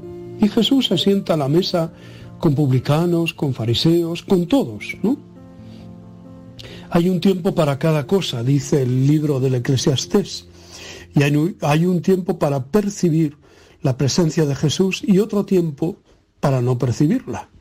De hecho, la importancia está en el percibir, porque Jesús siempre está presente. Ignacio de Loyola nos habla de la alternancia de consolación y desolación. Cuando no percibimos tan clara la presencia de Jesús, entonces es el momento de crecer en la fe, que prescinde de apoyos y de seguridades, y solo pone su fundamento en Él. Es el momento de apreciar más el Dios de quien procede todo don que los dones de Dios. El momento de apreciar más el don, el Dios de quien procede todo don que los dones de Dios. Así se renueva nuestra vida y nos convertimos en odres nuevos que pueden acoger el vino nuevo que nos regala Él. La llamada que hace Jesús a Mateo para ser su discípulo ocasiona la segunda confrontación con los fariseos. Antes le habían atacado porque se atrevía a perdonar pecados, ahora porque llama a publicanos y además come con ellos. Es interesante ver cómo Jesús no aprueba las catalogaciones eh, corrientes de su época. Marginaban la, la marginación, originaban la marginación de tantas personas. Si leíamos taller que, que tocó y que curó a un leproso, pues ahora el Señor toca y podemos decir, se siente, y, es así, se sienta a la mesa con publicanos y fariseos. Y entonces viene lo del Evangelio de hoy, ¿no? Los judíos ayunaban dos veces por semana, los lunes y los jueves, dando a esta práctica un tono de espera mesiánica. También el ayuno del Bautista y sus discípulos apuntaba a la preparación de la venida del Mesías. Ahora que ya ha llegado, que es Jesús, les dice que no tiene sentido dar tanta importancia al ayuno. Con unas comparaciones muy sencillas y profundas se retrata a sí mismo. Él es el novio y por tanto, mientras esté el novio, los discípulos están de fiesta. Ya vendrá el tiempo de su ausencia y entonces ayunarán. Él es la novedad. El paño viejo ya no sirve, los odres viejos estropean el vino nuevo. Los judíos tienen que entender que ha llegado, que han llegado los tiempos nuevos y adecuarse a ellos. El vino nuevo es el evangelio de Jesús. Los odres viejos, las instituciones judías y sobre todo la mentalidad de alguno. El ayuno sigue teniendo sentido en nuestra vida de seguidores de Cristo tanto humana como cristianamente, nos hace bien a todos el saber renunciar a algo y darlo a los demás, saber controlar nuestras apetencias y defendernos con libertad interior de las continuas urgencias del mundo, al consumo de bienes que no suelen ser que no suelen ser precisamente necesarios. Por ascética, por penitencia, por terapia purificadora también, y porque estamos en el tiempo en que la Iglesia no ve a su esposo. Estamos en el tiempo de su ausencia visible, en la espera de, una, de su manifestación final. Ahora bien, este ayuno no es el absoluto en nuestra fe, Lo primario es la fiesta, la alegría, la gracia, la comunión. Lo prioritario es la Pascua, aunque también tenga sentido el miércoles de ceniza, el Viernes Santo, como preparación e inauguración de la Pascua. También el amor supone muchas veces renuncia y ayuno, pero este ayuno no debe disminuir el tono festivo de alegría, de celebración nupcial de los cristianos con Cristo, el novio. El cristianismo es fiesta y comunión, en principio. Así como en el Antiguo Testamento se presentaba con frecuencia a Yahvé como el novio o el esposo de Israel, ahora en el Nuevo Testamento es Cristo quien se comporta a sí mismo como el novio que ama a su esposa, la iglesia, y eso provoca alegría, no tristeza, precisamente. ¿Mm? Bueno, es importante que no solo en tiempo de cuaresma, ¿eh? Sino en todo tiempo, pues también sepamos llevar una vida austera, no con racanería, pero sí con austeridad, con, con sencillez, ¿no? Y una vida que nos acerque a los más pobres. ¿eh?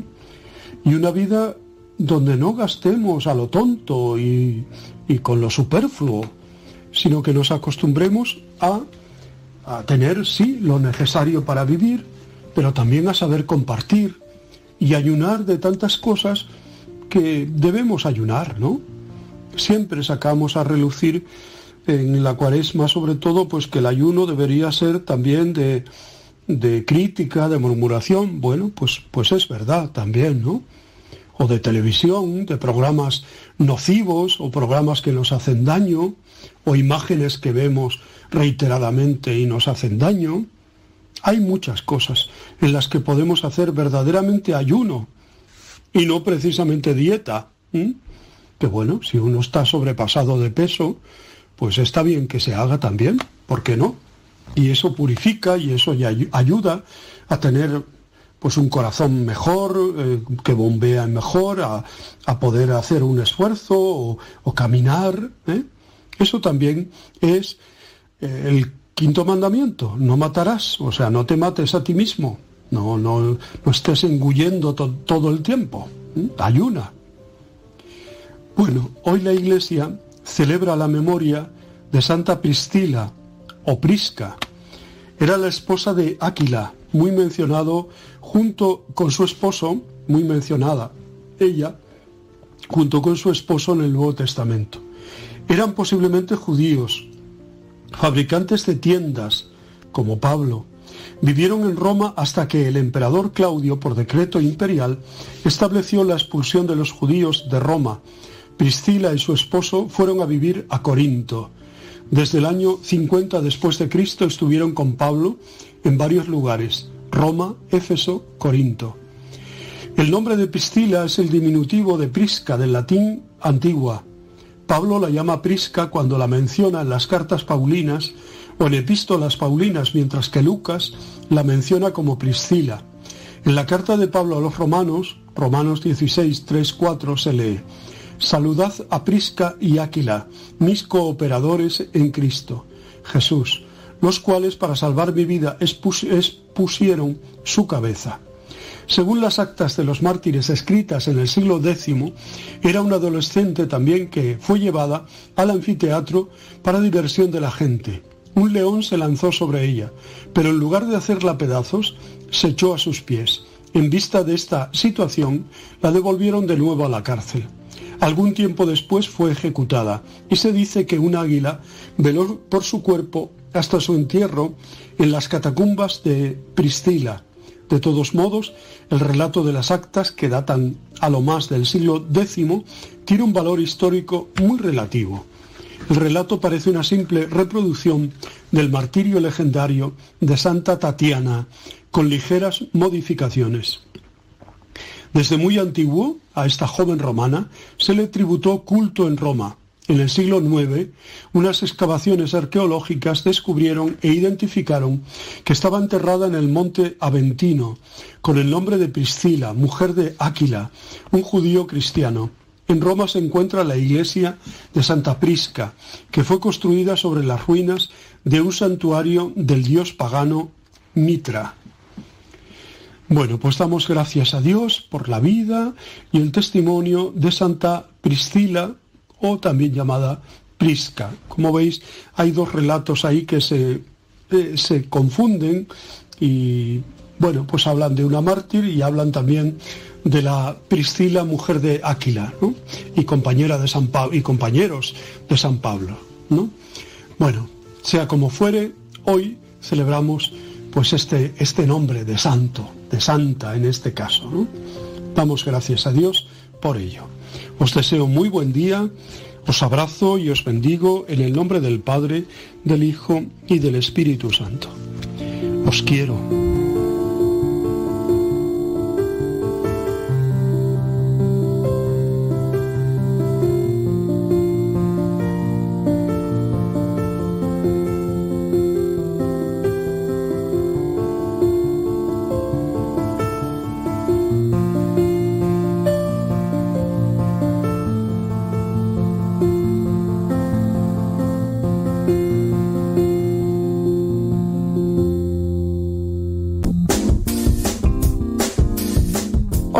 Soy Toti Telán desde Querétaro a invitarte claro hoy a escuchar. Desde donde te encuentres sintonizar, una linda estación te voy a dar. Radio Sepa, vamos, sintoniza. Epa, epa, una radio que instruye y construye. Yo escucho radiocepa.com, una estación que llega a tu corazón. ¿Qué tal? Habla Eric González desde Franklinton, Carolina del Norte, escuchando Radio Cepa, una radio que me ayuda a formarme e informarme sobre lo que acontece en nuestra iglesia. Les pido que sigan escuchando Radio Cepa, toda su programación, una programación que nos nutre espiritualmente. Les saludo desde Boston, Massachusetts. Uh, a la comunidad LSP de East Boston y que todos los hermanos que si no han bajado la aplicación, que la bajen. Muy importante, es muy fácil, muy, muy bonita de usarla. Feliz día, Padre. Mi nombre es Cruz Santa María. Eh, les saludo desde Boston, Massachusetts. Gracias, feliz día.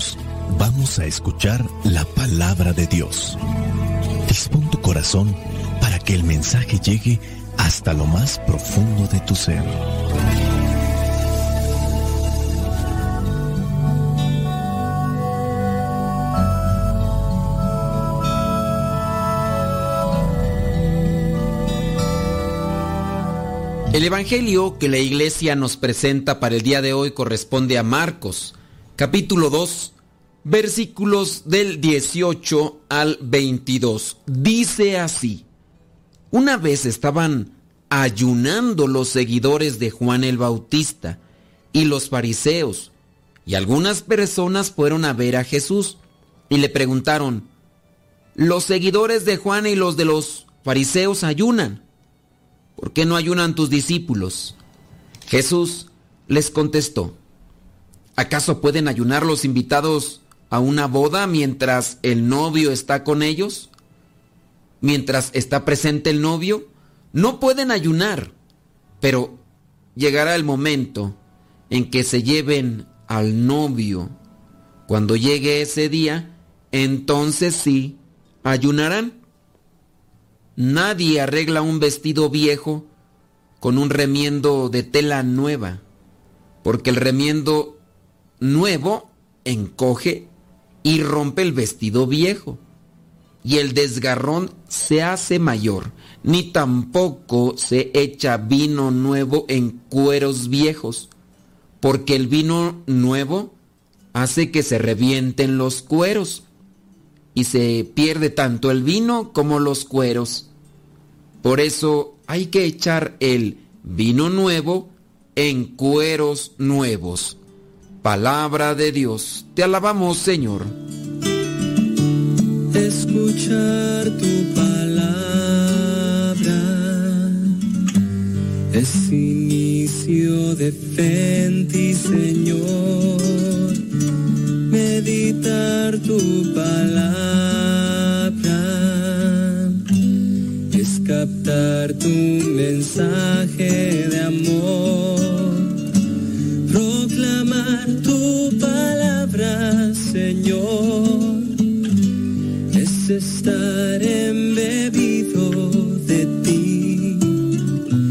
Proclamar tu palabra, Señor, es ya dar testimonio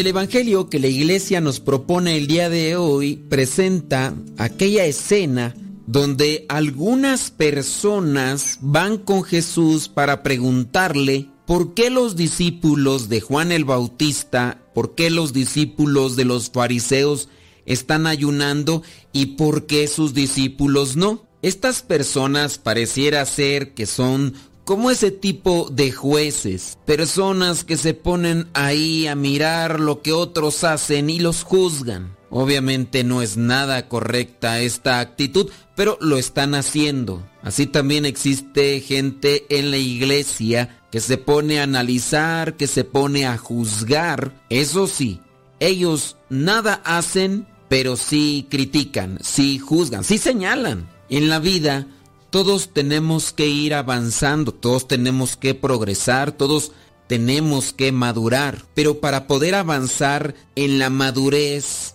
pero para poder crecer, para poder madurar, para poder avanzar necesitamos discernir. Si no discernimos no vamos a avanzar etapas, no vamos a dar pasos. Para poder hacer un buen discernimiento necesitamos también de buenos maestros. No sé si les ha pasado que muchas veces cuando uno está en la escuela aprendemos cosas y cuando nos hacen preguntas con respecto a eso que aprendimos, lo compartimos. Incluso podemos decir que sacamos buenas calificaciones porque pudimos dar réplica a lo que aprendimos. Y conforme va pasando el tiempo, dependiendo la memoria de cada quien o del trabajo mental que uno haga, muchas veces nosotros guardamos ese aprendizaje y otras muchas veces más se nos olvida. Yo he considerado que hay un riesgo cuando solamente memorizamos o aprendemos conceptos, ideas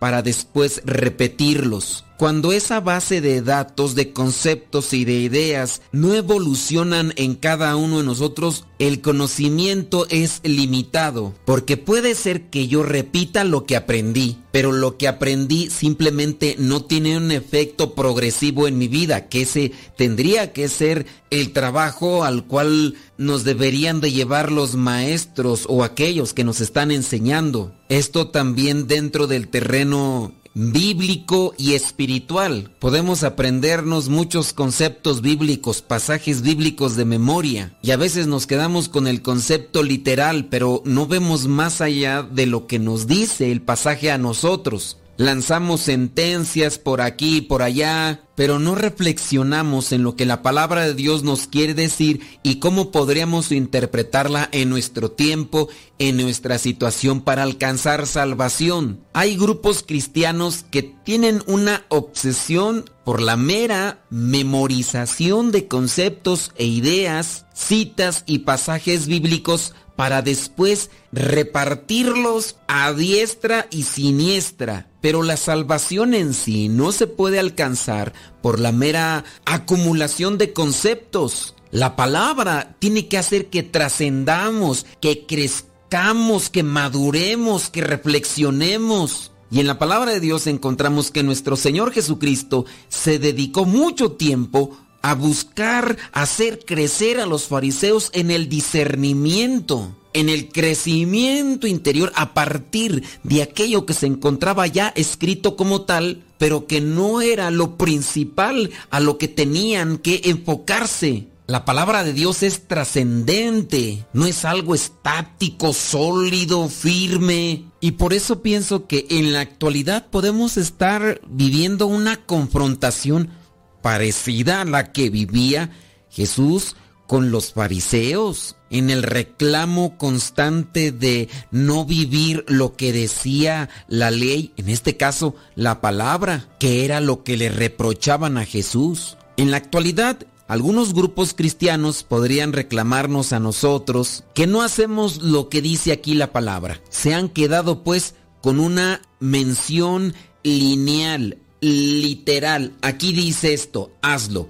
Aquí dice que no lo hagas, no lo hagas. Y dejamos prácticamente a la palabra muda. Así los fariseos en aquel tiempo le reprochaban a Jesús, ¿por qué tú no haces esto?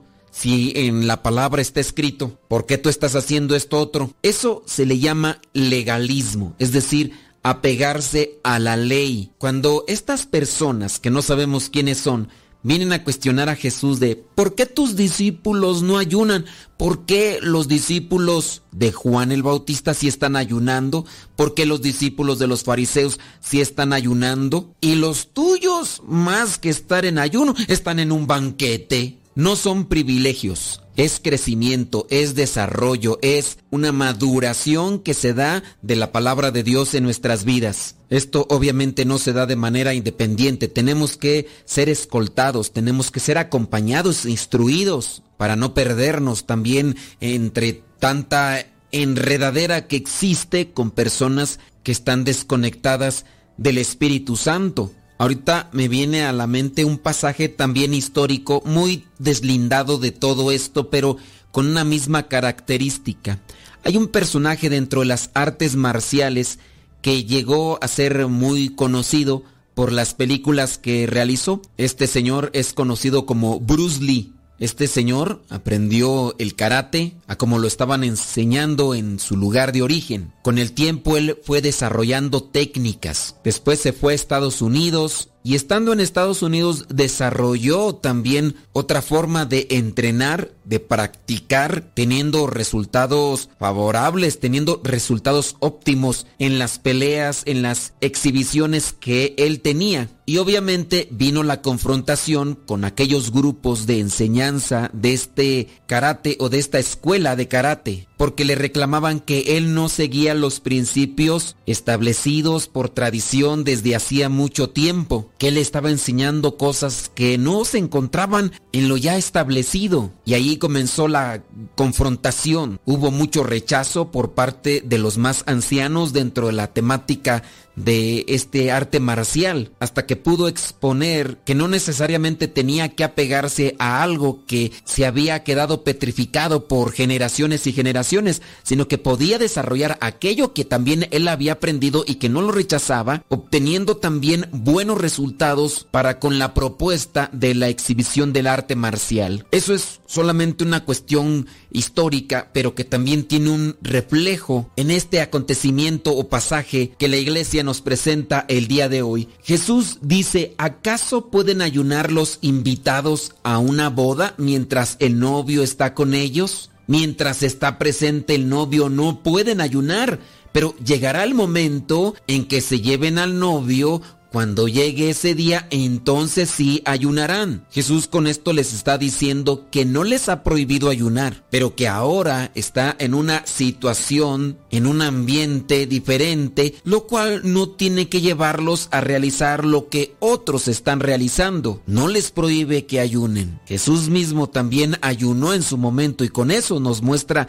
que debemos también de mortificarnos, de sacrificarnos para crecer interiormente. Pero dentro del progreso espiritual, del crecimiento espiritual, dentro de la madurez, hay niveles. Y para entender esos niveles hay que discernir, hay que crecer. Y para eso necesitamos la asistencia del Espíritu Santo no es deslindarse de aquello que sirve para el crecimiento. Hay que hacerlo, pero en su tiempo, en su momento, en sus condiciones necesarias y propias para poder seguir caminando. El discernimiento se aplica incluso con la analogía que Jesús aplica para esto del vestido viejo que necesita ser remendado, pero que no se debe de remendar con un pedazo de tela nueva. Alguien que aplique el discernimiento sabrá de eso. Alguien que solamente quiere hacer las cosas por hacerlas, pero no analiza las cosas que están involucradas en la acción a realizar, se le puede llamar imprudente o superficial. Oye, cóseme este pantalón, mira, que ya está muy viejito, muy... Y entonces agarro un pedazo de tela nueva y lo pongo. Lo lavan, después se encoge y aquella abertura que tenía el pantalón nuevo se hace más grande. Obviamente voy a ir con aquel que me lo reparó y decir, oye, pues en vez de ayudarme me lo acabas de amolar más. Pues es que tú me dijiste que lo reparara. Pues sí, pero Tuviste que haber hecho algo bueno. Yo lo hice, pues le puse el pedazo de tela ahí donde estaba roto, donde estaba descosido. Ese tipo de mentalidad cuadradita, ese tipo de mentalidad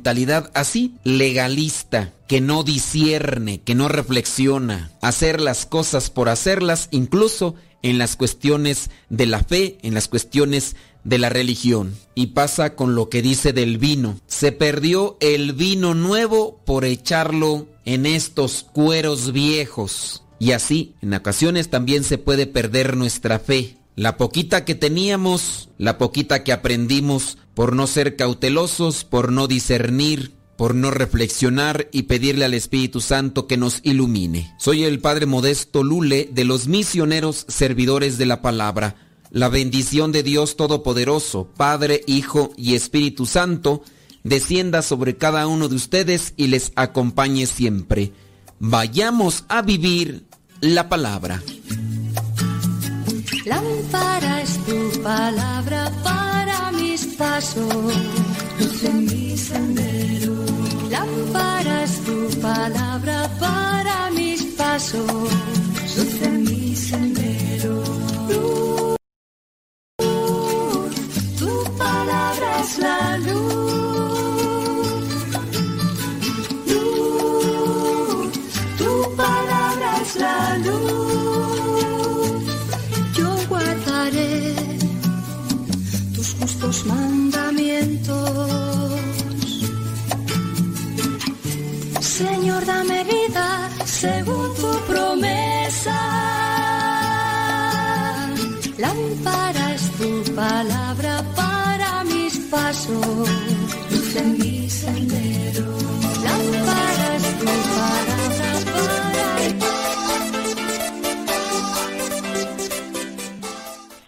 Mi Padre, mi nombre es Rosalba Sánchez y estoy llamando desde acá de Pocatelo y nomás llamo para saludarlo y, y felicitarlo por lo bien que habla, por su don de palabra que tiene tan bonito Ah, también quiero mandar un saludo para mi esposo Mario y mis hijos que los quieren y lo escuchamos todos los días.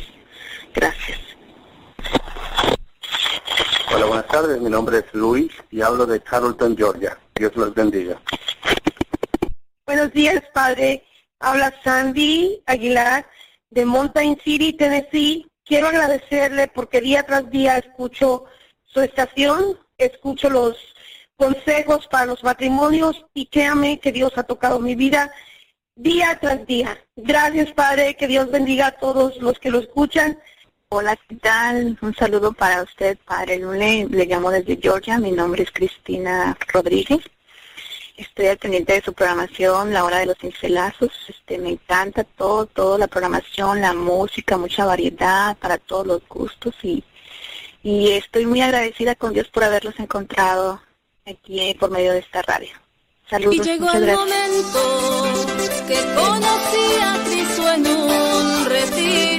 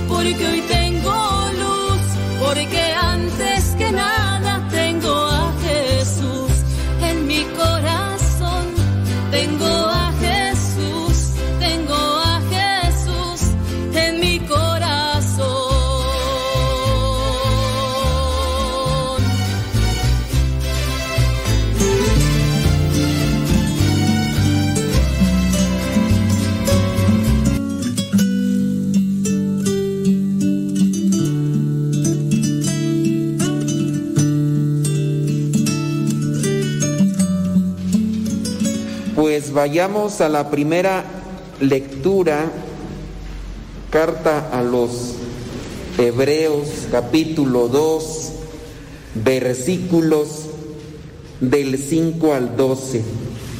Para algunos de nosotros, cuando agarramos esta primera, esta lectura, esta, perdón, esta carta a los hebreos, nos es a veces un tanto complicado entender la carta a los hebreos, porque es una carta muy teológica.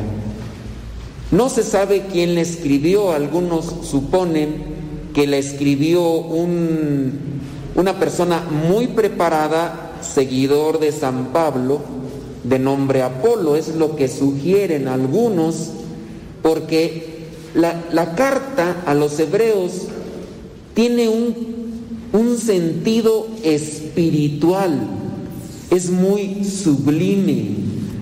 Eh, la carta se enfoca en la, en la figura de Jesús, trata de explicar la presencia de Jesús en una forma teológica. Y de ahí que a muchos de nosotros a veces se nos complica poder incluso sacar una reflexión. Ustedes los que están en estos grupos de evangelización, a lo mejor también se han enfocado, como yo lo he hecho, de querer interpretar todos los textos de la palabra de Dios, todos los textos de la Biblia, y quererlos llevar a un sentido práctico. Y de repente nos quedamos atorados cuando agarramos estos textos de la carta a los hebreos, por ejemplo, y uno dice, ¿y aquí qué les digo a la gente? Si no le entiendo. Miren, por ejemplo, bueno, puede ser que algunos de ustedes sí le entiendan, pero ¿en qué, ¿en qué modo le vamos a ir entendiendo? Primero, con la luz del Espíritu Santo. Segundo, conocimiento, conocimiento de la Sagrada Escritura. Si yo no me dedico también a estudiar, a cultivar, a conocer eh, lo que está antes, lo que está después, si yo no me dedico a leer, por ejemplo, un libro, o los apuntes que están aquí abajo en la Biblia, estas notas de pie de página, si yo no me dedico a leer eso para encontrar disertaciones, eh, explicaciones de los eruditos, de los conocedores de la palabra de Dios, pues me va a ser difícil siempre entenderle. Entonces, ustedes que se enfocan a la evangelización, y de repente ustedes no le entienden a un pasaje o no le agarran bien la onda, busquen leer lo que está en esta Biblia al pie de lo que es la página. La otra, traten de buscar libros o lo que son apuntes en, la, internet, si en su caso, pero busquen páginas buenas o libros que les hablen de esto para poder medio entender, a lo mejor no la plenitud, pero pues por lo menos no quedarse con la mente en blanco. Veamos pues capítulo 2, versículo 5. Dios no ha puesto bajo la autoridad de los ángeles ese mundo futuro del cual estamos hablando. Aquí ya nos ponen una encrucijada porque esto es un tema obligado de leer antes de esto para entender qué es lo que me quiere decir. Al contrario, en un lugar de la escritura alguien declara, y ya viene a retomar incluso lo que dice el Salmo, que es el hombre, que es el ser humano, para que te acuerdes de, él. Y ya después en el versículo 8, así que al sujetarlo todo debajo de sus pies, Dios no dejó nada sin sujetarlo a él. Sin embargo, todavía no vemos que todo le esté sujeto. Habla de la presencia de Jesús, porque como hemos mencionado, la carta a los hebreos trata de realzar y de dar a conocer quién es Jesús en nuestras vidas como el sacerdote eterno, como el Mesías, como el enviado de Dios. Pero vemos que Jesús, a quien Dios hizo algo menor que los ángeles, ¿por qué dice que lo hizo algo menor que los ángeles? Bueno, si yo ya he leído antes, entiendo que los seres humanos somos menores que los ángeles. Por eso aquí el escritor sagrado dice, pero vemos que Jesús, a quien Dios hizo algo menor que los ángeles, por un poco de tiempo, Él está coronado de gloria y honor a causa de la muerte que sufrió. Jesús, con sus dos naturalezas, ni una más ni una menos, ni deslindadas, las dos juntas, verdadero Dios y verdadero hombre solamente por un tiempo como verdadero hombre mientras caminó entre nosotros, tenía sueño, se dormía, tenía hambre, le decía a los discípulos, no tienen algo que comer, y así otras cosas más. Dice, fue semejante a nosotros menos en el pecado, San Pablo. Seguimos ahí. Dios en su amor quiso que experimentara la muerte para el bien de todos. Jesús tiene que asumir la forma humana para enseñarnos el camino de la salvación. Dentro del mismo sufrimiento y el mismo dolor, también nos enseña a abrazar esa cruz por la cual podemos alcanzar la salvación. Versículo 10, todas las cosas existen para Dios y por la acción de Dios que quiere que todos sus hijos tengan parte en su gloria. Por eso Dios por medio del sufrimiento tenía que hacer perfecto a Jesucristo, el Salvador de ellos, porque todos son del mismo Padre, tanto los consagrados como el que los consagra. Por esta razón, el Hijo de Dios no se avergüenza de llamarlos hermanos. Al decir en escritura, hablaré de ti a mis hermanos y cantaré himnos en medio de la congregación. Tengamos presente que también la carta tiene una funcionalidad en su momento. Podríamos incluso indagar en el contexto de la historia de la iglesia para el tiempo en el que fue escrita la carta a los hebreos ¿Cuál era el dilema que se daba dentro de la comunidad? Porque este tipo de explicaciones a lo mejor ahorita a mí no me dicen nada, a, mí no me conmocionan y pues bueno, pues está bien, o sea, pero en su momento el conflicto que pudo haberse dado en la comunidad era incluso hasta de desconcierto.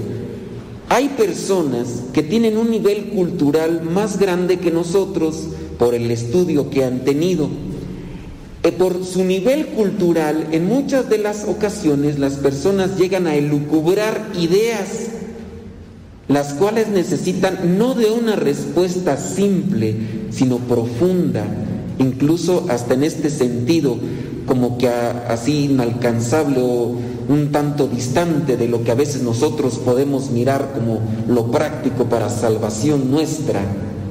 Y es por eso que a lo mejor en este extracto de una carta que desde que inicia hasta que termina, su enfoque está en hacer un realce de la, de la figura de Jesús, de la presencia de Jesús, por eso a veces no lo entendemos. Esto, con, con esto, ¿qué podría yo rescatar como reflexión para ustedes? Y para mí también, sin duda. Hay que prepararnos hay que estudiar, hay que reflexionar más.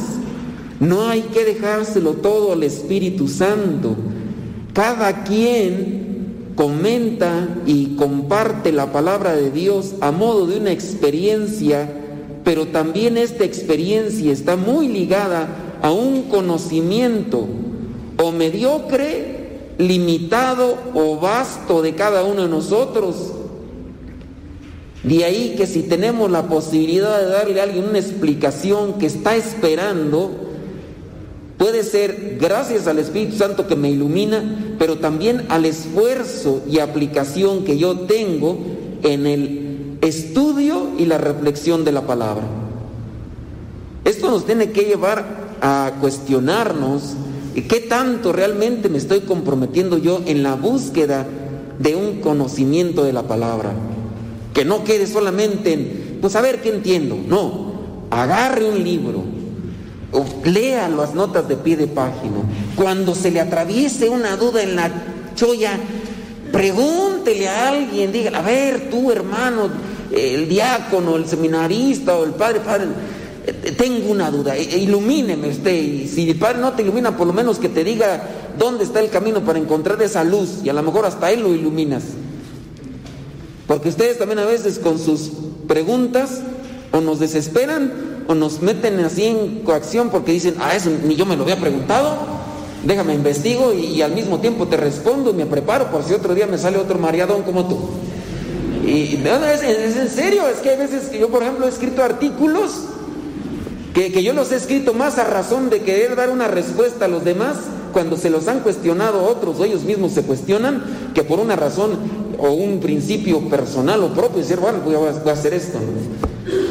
Yo incluso hasta me doy cuenta que he asimilado y he reflexionado más las cosas a razón de que estoy en ese apostolado en la radio y que me llegan preguntas y de repente digo, ¿y esto por dónde me tengo que poner ahí a estudiar? Y pues si no doy una respuesta así con total exactitud, por lo menos oriento dónde podemos encontrarla. O orientarles, mira, vamos a hacer esto, lo otro, aquello, y, hay que leer todos. O sea, no solamente aquí. Tenemos también que dar razón de nuestra fe preparándonos.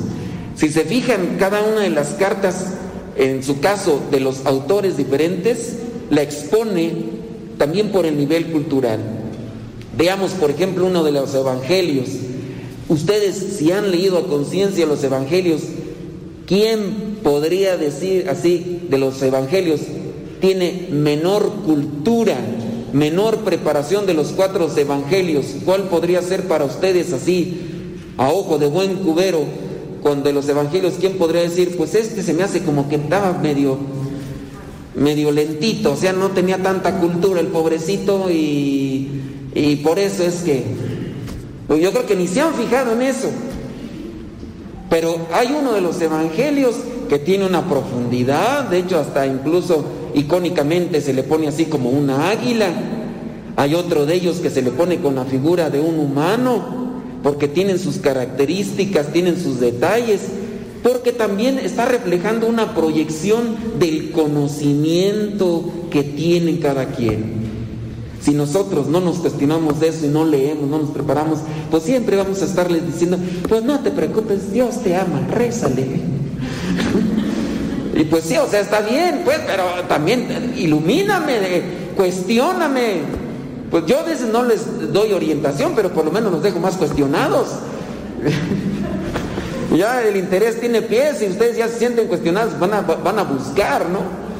Yo, yo estoy también muy bien limitado y los padres que están en el seminario pues dan razón de eso, ¿no? Por mis calificaciones y todo. Yo, pues sí, pasaba ahí más o menos los, exámenes y por pura misericordia dicen los padres, pero habrá algunos de ellos, de repente, pues ustedes hasta se dan cuenta en las familias, donde a poco no se van a dar cuenta. Bueno, menos de que se duerman, ¿verdad? Pero si ustedes están despiertos, ustedes se dan cuenta y dicen, qué bonito habló el padre, no le entendí nada, pero qué bonito habló ese padre está bien preparado, ese padre. Y, yo, si ustedes son abusados, ustedes se dan cuenta. Cuando uno tiene idea del, del texto y de repente habrá, pues es una cuestión que nosotros tampoco no hemos sabido trabajar, pero habrá algunos de nosotros sacerdotes que están nada más patine y patine. A lo mejor soy yo, yo ese que estoy patine y patine. Pero hasta en el modo de hablar, en las muletillas, este, este, ¿verdad? Eh, eh, y así han de estar también ustedes, no creo que vendan piñas. Quisiera escucharlos dando un tema, a ver si no nada más, a ver a qué horas, ya quítenle, ya se le trabó el cassette ahí, ta, ta, ta, ta, ta, nomás de ahí no sale. Yo sí me desespero con algunos hermanos que veo y que igual no hacen nada por una preparación, y eso está mal. Pero yo, esta reflexión de la, de la palabra, lejos de quererles yo iluminar en un aspecto teológico, porque a lo mejor ni lo entienden y yo tampoco, quiero llevarles en la reflexión a hay que prepararnos para dar una respuesta a quien en ocasiones nos cuestiona y si no, estar preparados para cuando llegue el momento. Así como esta carta a los hebreos es muy distinta a la de Santiago, es muy distinta a la de los romanos. Chequen, por ejemplo, la de los romanos e-, es, algo muy práctico, incluso muy al sentido moral de, la vida. Déjense de borracheras.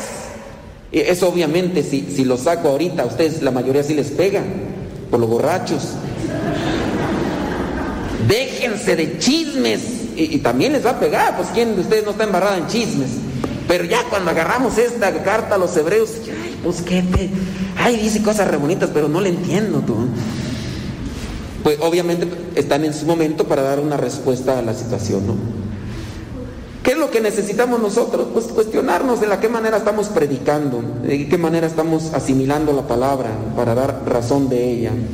Eh, dentro de lo que yo entiendo, la, carta da o, quiere orientar hacia la reflexión de Jesús como hombre buscó la manera de ayudarnos con su forma de vivir a encontrarnos con esa misericordia que Él mismo nos ofrece. Pero recuerden que en aquellos tiempos ya de lo que cuando se escribieron, había personas que decían que cuando Jesús se había hecho hombre, había dejado de ser Dios. Y esto es considerado una herejía. Pero entonces la carta a los hebreos nos viene a decir, Jesucristo, así co- con su naturaleza muy humana, muy humana, nunca se desprendió de su naturaleza tan divina y tanto así que, que vino a apartarse de, de aquel poder que tenía para podernos mostrar que siendo humano se puede alcanzar la salvación. Que si bien utilizó el poder divino que él tenía como Dios, no lo utilizó a su conveniencia, sino en la necesidad y el auxilio de aquel que se encontraba en el camino. Ahí es cuando Dios utilizó su poder divino. No, por ejemplo, cuando estuvo en el desierto y que tenía hambre y sed. Dentro de a lo mejor esa desesperación o incluso esa necesidad fisiológica que uno puede tener si uno se ausenta de la comida, no utilizó su poder divino para poder saciar esa necesidad que tenía como una cuestión orgánica o física, sino que con eso nos enseña que debemos también someternos para poder encontrar esa fuerza que Él mismo nos da por medio de la mortificación y del sacrificio.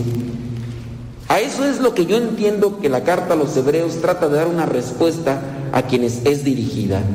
Un Dios que se hace hombre para mostrarnos el camino.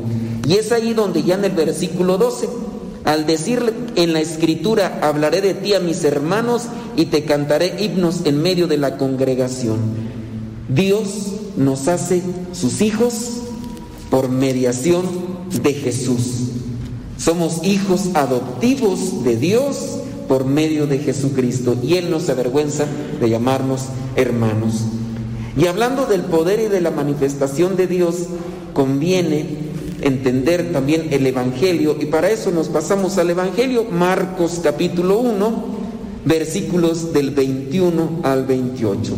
Aquí encontramos a un Jesús que está enseñando, está predicando. Dice, llegaron a Cafarnaún y el sábado Jesús entró en la sinagoga y comenzó a enseñar.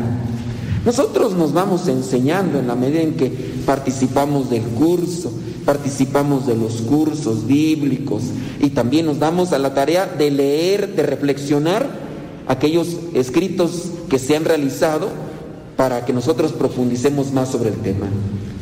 Ya ustedes tomaron los cursos bíblicos y quién podría decir que a lo mejor ya tomaron los cursos bíblicos y se apartan de una enseñanza. Ya, ya, ya tomé los cursos bíblicos, está bien. Oye, ¿no has leído un libro? ¿No has, no, no- has tomado otros cursos? No, ¿para qué ya tomé los cursos bíblicos? Ya. Entonces, muy mal. La, la formación debe ser permanente. Si queremos que nuestro conocimiento también se incremente para poder incluso hasta podernos preparar para dar razón de nuestra fe. Jesús está enseñando. La gente se admiraba de cómo les enseñaba. La gente se admiraba y hacía la comparación, porque Jesús lo hacía con plena autoridad y no como los maestros de la ley. Ellos tenían esa comparativa. La gente se admiraba. ¿Qué podrá decir la gente de ustedes, los que dan cursos de Biblia? Que quedarán admirados de la forma en la que comparten el curso bíblico o dirán, ay, estos pobres. Ay, este pobre ahí no sale. Yo entiendo, Dios se manifiesta y Dios tiene maneras pues de hablarnos. Ya otras veces les he compartido y ahí está el video, ¿no? Ya. Eh, esta mm, persona, esta muchacha allá en Dolores Hidalgo, tartamuda, porque tiene un problema eh, para un problema motriz para hablar y se puso a dar cursos bíblicos y de los cursos bíblicos eh, eh, salió una monjita y salió un hermano religioso y salió un sacerdote. Y cuando me platicaron del testimonio, que ya fui a grabarlo en video y por ahí ya se los he compartido, cuando le, le entrevistaba a la mamá, dice la mamá, pues yo no sé la gente cómo le hace para entender, ni nosotros le entendemos. Y eso es la mamá, en vez de que le echara flores, eh, en vez de que le echara flores, pues, ni yo le entiendo, quién sabe cómo le hará la gente. Y entonces los, ellos como papás pues, se preocuparon, no estará mintiéndonos, nos dice que va a dar cursos bíblicos, no estará yendo a otro lado. Y ya le preguntaron, ¿a dónde vas a ir a dar el curso bíblico? No, pues vamos a ir a tal parte, ¿no? Y entonces que le dijo la señora a su viejo, dice, vente, vamos a echarle una vueltecita, no voy a hacer que ande en otro lado. Y ya llegó a la capilla, y ahí en la capilla efectivamente estaba ella con su grupito, y ya se sentaron atrás. Y dice la señora, ahí dice, ¿quién sabe cómo es Dios? Aquí sí le entiendo. Aquí sí, le, en la casa no le entiendo cuando me va, pero aquí me está hablando de la palabra de Dios, sí le entiendo. Sí, ciertamente, ¿verdad? Dios tiene sus maneras de manifestarse. Pero no hay que quedarnos nosotros eh, dentro de lo que vendría a ser esa justificación. Hay que, voy a dejar hablar al Espíritu Santo. Pues quién sabe, porque tampoco si ni oración haces, pues quién sabe qué espíritu se manifestará, ¿no? O quién sabe cómo, cómo estarás predicando. Hay que orar, hay que prepararnos, y no es por buscar que la gente se quede admirada de nosotros. Hay que dejar que la gente se quede impresionada con la fuerza de la palabra de Dios. Pero para eso falta pues también prepararnos. En el caso, les decía, del que supuestamente es el autor de la carta a los hebreos, se dice que es uno de los hombres discípulos de San Pablo bien preparados. San Pablo también era un hombre bien preparado. Era un hombre de sinagoga, era un fariseo, leía, trataba de discernir, un hombre que también buscó la, preparación y todo. Y así dentro de lo que son los eh, evangelistas, pues se puede uno denotar quiénes son los que tienen poca cultura, poco conocimiento, pero aún así ellos dejaron, eh, manifestaron lo que era su experiencia con Dios. Dice versículo 23, en la, sinagoga, del pueblo había un hombre que tenía un espíritu impuro, el cual gritó, ¿por qué te metes con nosotros? Veamos pues que Jesús no está, no llegó a la sinagoga a ver quién está aquí endemoniado. A ver, ¿quién tiene cara así? ¿Quién me está haciendo los ojos blancos? No. Ustedes me los hacen, pero porque se duermen, ¿verdad? Pero no es que Jesús ya llegado a ver quién está aquí endemoniado, no. La misma palabra hace que los espíritus impuros se sacudan.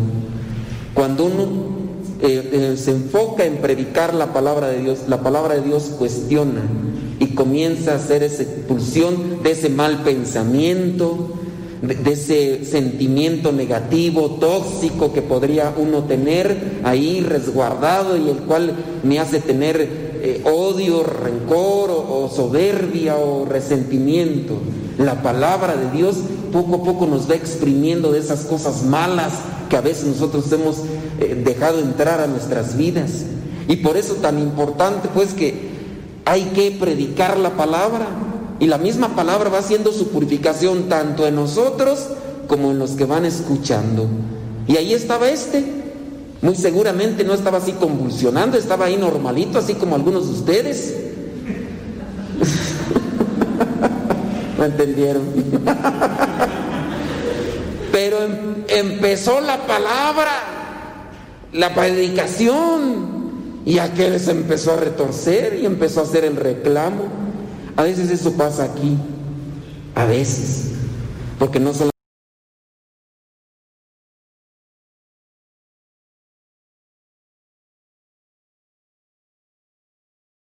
solamente es cuestión del que predica, sino también del que escucha, ¿no?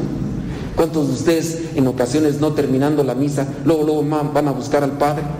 Porque ya sienten que les sirve la sangre, porque, ay, me acaban de descubrir algo que no me había dado cuenta, ¿no? Y ahí también se da una expulsión, ahí se da una liberación, ahí la palabra está haciendo su efecto, pero obviamente necesita también apertura del oyente, tanto del que predica. Pues yo le pido a Dios que, que, que me dé palabras para sacarles los chamucos a ustedes, ¿verdad? Nomás no se vayan a empezar a retorcer ahorita porque todavía no, no tenemos las sales benditas aquí. Y entonces ya empieza a reclamar aquí el espíritu impuro. Dice, has venido a destruirnos, yo te conozco y sé que eres el santo de Dios. Y Jesús reprendió a aquel espíritu, diciéndole, cállate y deja a este hombre. Y ya el espíritu impuro hizo que el hombre, al hombre le diera un ataque y gritando con gran fuerza salió de él. Pues todos se asustaron porque habían escuchado a los fariseos que no predicaban igual que Jesús y ahora están escuchando a Jesús, pero también están mirando aquellas cosas que están aconteciendo. Ahí estaban ya asustados y se preguntaban, ¿qué es esto? Enseña de una manera nueva y con plena autoridad. Incluso los espíritus impuros, a los espíritus impuros da órdenes y lo obedecen.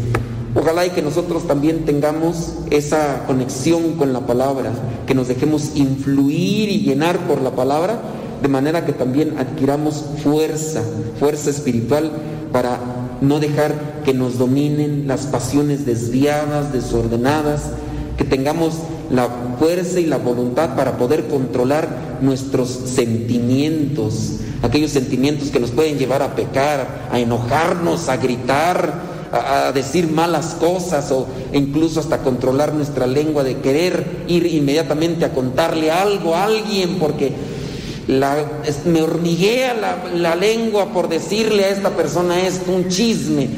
Señor, ayúdame a controlar, a expulsar ese, ese deseo de querer hacer esto que, que no es bueno, que no es grato. Y ya conforme vaya haciendo también efecto en nosotros la palabra, creo que podríamos tener la oportunidad para poder ayudar a, a otros a que puedan ser purificados. La palabra tiene su efecto, es viva y eficaz en cada uno de nosotros. Lo dejamos a que Dios actúe primeramente en cada uno de nosotros, preparándonos y dejando que Dios actúe en aquellos que también abran su corazón de forma humilde. Pues pidámosle a Dios que nos ayude para seguir adelante en este camino que Él nos ha trazado.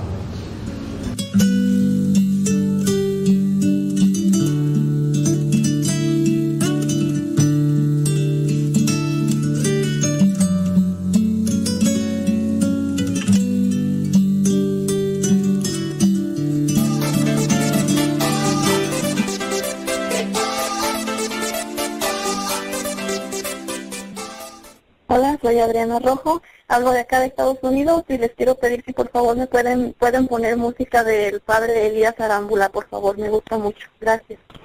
Sí, buenas tardes. Mi nombre es Eusebio Aguilar. Les saludo desde Las Vegas, Nevada, en Estados Unidos.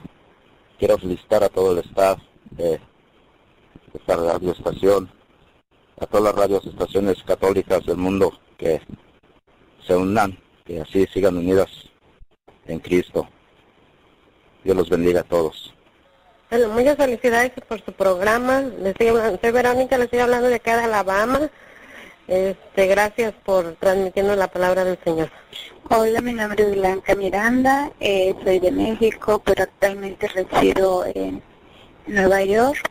Eh, decirles que me gusta mucho la programación y que yo soy ah, servidora apóstol de la palabra desde México.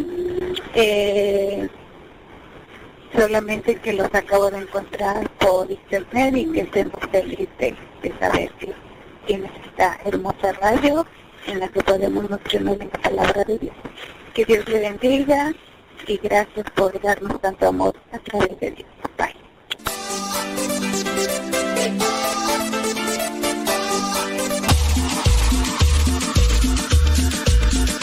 Abuelita, soy tu nieto y ya llegué.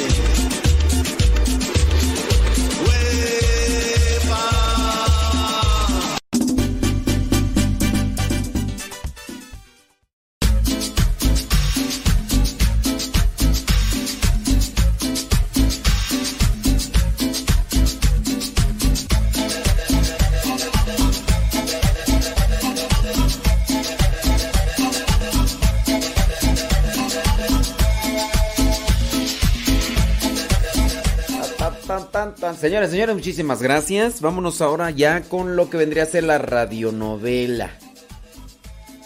Eh, Jaime Arias Céspedes dice: Invito a los hermanos teólogos MSP a hablar. ¿A hablar? ¿De qué o qué o para qué? Eh, Jaime Arias Céspedes, eh, estás tú dentro del chat de la radio. Y pues ahí pues solamente son para dejar comentarios de la radio. No sé de qué quieras hablar, pero creo que ah, por este medio no, no es el correcto. Y aunque tú dejes ahí tu correo electrónico, mira, eh, ciertamente nadie va a acceder a una invitación de esa forma. Porque pues no sé de qué quieras hablar o no sé qué es lo que busques eh, saber. Pero no, es, es difícil que una persona aparezca en un chat y que diga, a ver, los teólogos, que me hablen, que me manden mensaje. Quiero hablar con ustedes. Pues yo, en primera, no sé quién seas. Yo no le hablaría a alguien que no sé quién es, aunque me lo haya pedido. Hey, háblame márcame. Pues no. Eh, yo me. O sea, no. Yo le tendría desconfianza. No son formas de pedir una. Si es que quieres una entrevista o quieres preguntar, no sé cuál pues sea tú. Pero dice que quiere hablar de la Biblia MSP. Pero ¿qué quieres hablar de la Biblia MSP? Mira, es que no son formas de pedir la- las cosas. No porque alguien aparezca en internet y diga, hey, quiero que me hablen, este, a este correo, este Hong Kong o lo que sea. Háblenme, pues quiero hablar de la Biblia MSP. En primera, no te conocemos. Yo estoy en lo de la radio. No sé qué información necesitas. A lo mejor quieres comprar Biblias, puede ser. A lo mejor quieres debatir algún pasaje bíblico, no sé. No sé, no sé cuál sea tu intención, puedes hablar, pero creo yo que lo primero que tendría que hacer uno es presentarse o decir la intención. Oigan, hermanos, eh, misioneros héroes de la palabra, tengo deseos de comprar eh, 100 Biblias misioneras. Eh, quisiera que me hablaran o que me dieran información. Ah, entonces ya sabemos el motivo de tu invitación. Entonces yo ya te puedo decir, ¿sabes qué? Escríbele a estos hermanos y diles eso, que quieres que te den información. Entonces ya se comunican contigo. Pero nadie, a menos de que no tengan ahí, pero nadie te va a marcar, porque en primera no te conocemos. Y en segunda, pues no nos vamos a arriesgar. No, no porque aparezca cualquier persona en internet y que me deje incluso su número de teléfono, su correo electrónico. No, nosotros no vamos a decir, ah, yo le voy a marcar, ¿no? Y ah, es que ahí me lo dejó, es una persona. ¿Quién es? Pues quién sabe, pero quiere que le hable y yo le voy a hablar, ¿no? Pues no. A veces también, por ejemplo, las personas que me mandan mensaje por el WhatsApp, que tienen mi WhatsApp ahí, más dicen, padre, quiero hablar con usted. Y yo ya les pregunto, ¿para qué? ¿Cuál es el motivo? Si lo podemos arreglar así en forma concreta, eh, escribiendo, pues listo, ¿no? Y ya de esa manera, pues ya se acomoda el asunto. Pero yo se los platico, pues, para que sepamos presentar, solicitar y pedir las cosas. ¿Sí? Ándeles, pues. Listo, listo. Vámonos con la radionovela del día de hoy. Bueno, y no sé si ya se fue Jaime Arias Céspedes, que pues no, no sé, ¿verdad? ¿Qué es lo que, que realmente quiera? Pero en buen plan, pues yo le presento esa situación para que eh, lo analice y, haga una solicitud conforme algo, algo propio. Vámonos a la radionovela del día de hoy. Es el capítulo número 2 de la serie. De la serie eh, Proceso a una esposa. Capítulo 2 del episodio Proceso a una esposa. En esta radionovela, Jurado 13.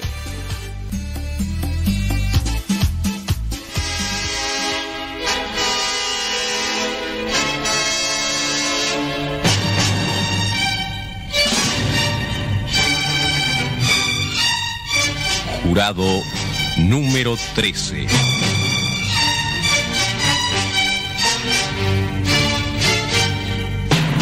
Porque en este tribunal del pueblo hay 12 jurados y uno más, usted. A continuación, esta emisora pasa a transmitir directamente desde el Tribunal del Pueblo. Hoy aquí, en el Tribunal del Pueblo, va a continuar este proceso a una esposa. Este proceso que ha despertado tanto interés y tantas polémicas. Sabemos de muchos hogares que están siguiendo el juicio por radio, donde se están produciendo apasionadas discusiones. Sabemos de matrimonios que después de escuchar la primera audiencia, se han pasado horas hablando, como hacía mucho tiempo que no hablaban. Y qué curioso, se trata tan solo de un conflicto doméstico. Pero quizás sea justamente por eso, porque detrás de este conflicto doméstico, Estela Romano, la acusada, ha descorrido el velo de algunas grandes preguntas. ¿Por qué en estos tiempos hay tantas mujeres insatisfechas, descontentas de su vida de ama de casa? ¿Por qué hay tantos matrimonios que no marchan? Preguntas que todos sabemos cuánta realidad encierran y que sin embargo casi nunca nos atrevemos a formularnos. Jurado número 3. La audiencia está a punto de comenzar. Ocupe su sitio. Quizá la instancia de hoy arroje alguna luz, algún asomo de respuesta a estas preguntas acuciantes.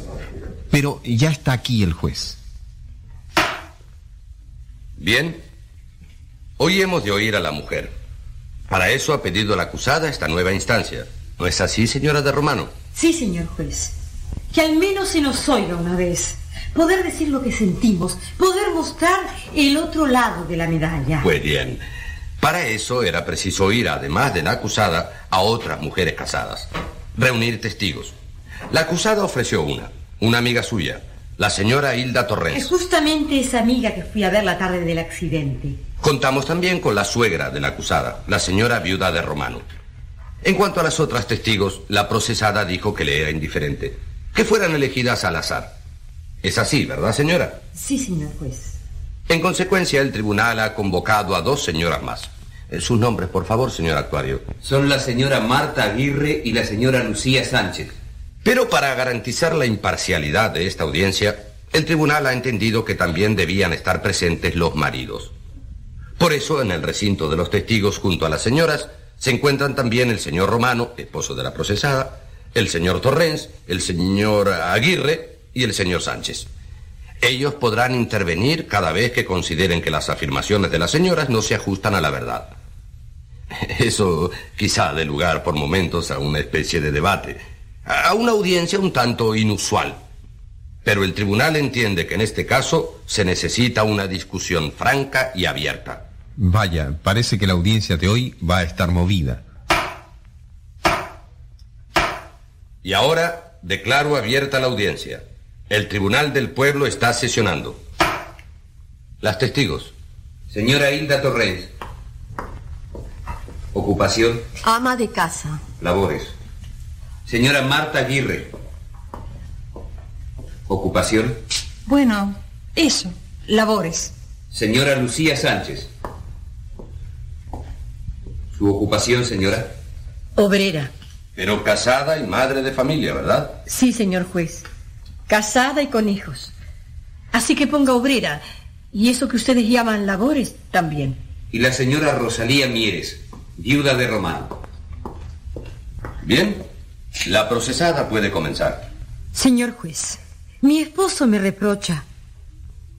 Martín, tú me reprochas el haber faltado a mis deberes, el haber salido de casa una vez. Dejemos de lado el hecho de que no dejé al niño solo, que quedó contigo, que tú estabas en casa y te quedaste dormido. Eso sería suficiente para que cualquier jurado me absolviera, pero dejémoslo de lado. Dejemos de lado el hecho de que tú sales siempre y yo nunca. Pero hay algo más. Te quejas de verme nerviosa, amargada, insatisfecha. De eso tenemos que hablar, y mucho. No me propongo defenderme, me propongo decirte mi verdad, y ojalá me comprendas. Hilda. Ay, perdón, Marta. Perdón, Lucía, pero voy a comenzar con Hilda porque la conozco más y porque es amiga.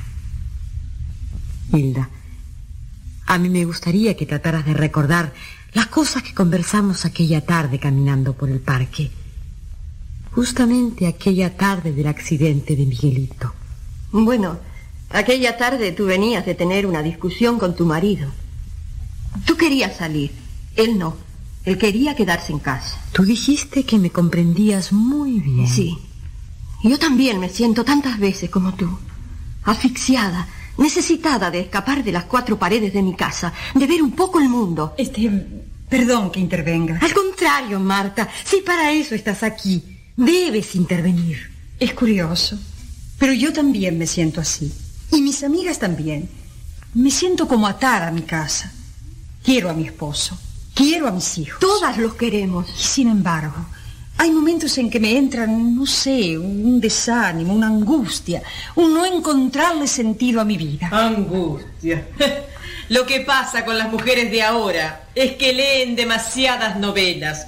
Yo nunca me sentí así. Muy bien, señora. Puede que en sus tiempos no, señora. No lo sabemos. Pero hoy ya ve. Somos varias mujeres elegidas al azar y todas bueno, Hilda, continúa recordando aquella conversación, ¿quieres? Sí. Entonces tú y yo empezamos a preguntarnos por qué tantas mujeres nos sentíamos así. ¿Exceso de cansancio, tal vez? Sí, cansancio también. Pero no solo cansancio, es algo más. Yo dije que a mí lo que me angustia es que Oscar, mi marido, carga sobre mí todo el peso del hogar. Y es un peso demasiado grande, demasiado grande. A mí me pasa igual. Toda la crianza, todo el cuidado de los niños desde que nacen cae sobre nosotras. A mí en eso mi marido no me acompaña para nada, no participa. Ah, claro. Y mantenerlos. Trabajar para mantenerlos. No es participar, no es cargar con el peso del hogar. Hmm, pareciera que no. Sí, pero no es todo, Oscar. No es todo. Participar. No entiendes lo que es. No ciertamente lo que haces tú, que hace ya casi diez años que prácticamente no hay noche que no salgas de casa. Oye, no pensarás que te engaño. Ya sé que no me engañas, que no andas con otra mujer, que te vas con tus amigos, con los muchachos, como tú dices. Ni bien termina la cena, miras el reloj, nos das un beso rápido a los niños y a mí y te escapas. Algunas veces los niños intentan retenerte, te piden que te quedes con ellos. Y yo entonces me quedo. Muchas veces no me quedo, ¿acaso? No, Oscar. Se queda tu cuerpo, pero tú no estás. Tú estás con la cabeza afuera, con los muchachos. Estás y no estás. Los chicos te piden que juegues con ellos, que converses con ellos, te hablan de sus cosas. Tú distraído, ausente, distante. ¿No ves como al cabo de un rato los niños, desanimados, doloridos, abandonan? Cada uno se va a sus cosas. Y yo te veo con la mirada fija en la puerta y te dejo ir. ¿A dónde? ¿Al café? ¿A jugar al billar? ¿A hablar de fútbol, de política? Claro, cosas que a ustedes les parece sin interés porque son cosas de hombres. Pero Oscar, ¿y la educación? La formación de los hijos no son cosas de hombres. No. Pareciera que no, que eso es solo cosa de mujeres. Y entonces, ahí estamos las mujeres, solas para educar a nuestros hijos, haciendo de padre y madre a la vez. Pero sabes una cosa, Oscar. Lo sabes, Martín. Los niños necesitan tener al padre también, porque hay cosas que las mujeres no les podemos dar. Y en cuanto a mí, Oscar, ¿tú crees que yo no te necesito? Te necesito, Oscar. Y no simplemente al hombre que mantiene la casa. Necesito al compañero, al amigo, al hombre que comparta conmigo las alegrías y las penas de la vida. Pido la palabra, señor juez.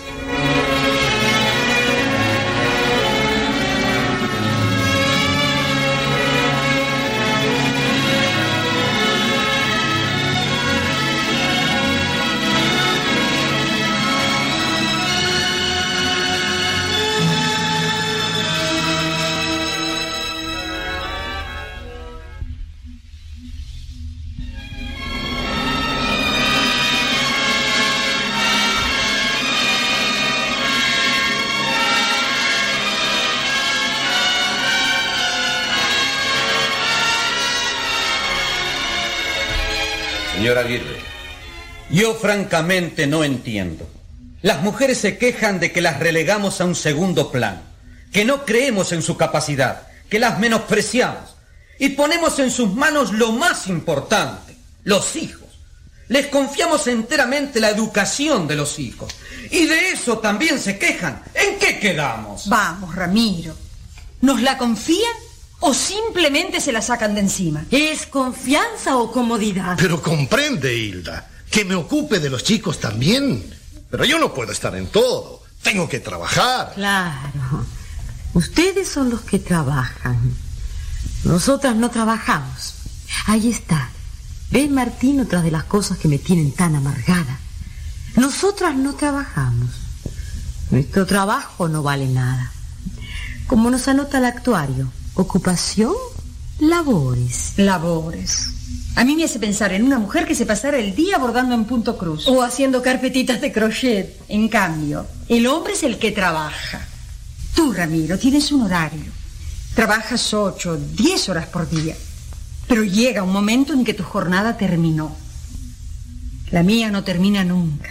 No tengo horario. Los médicos calculan que dentro de su casa una mujer camina cuatro kilómetros por día. Si tú supieras, Oscar, lo que es ese dolor de espaldas con el que yo me acuesto todas las noches.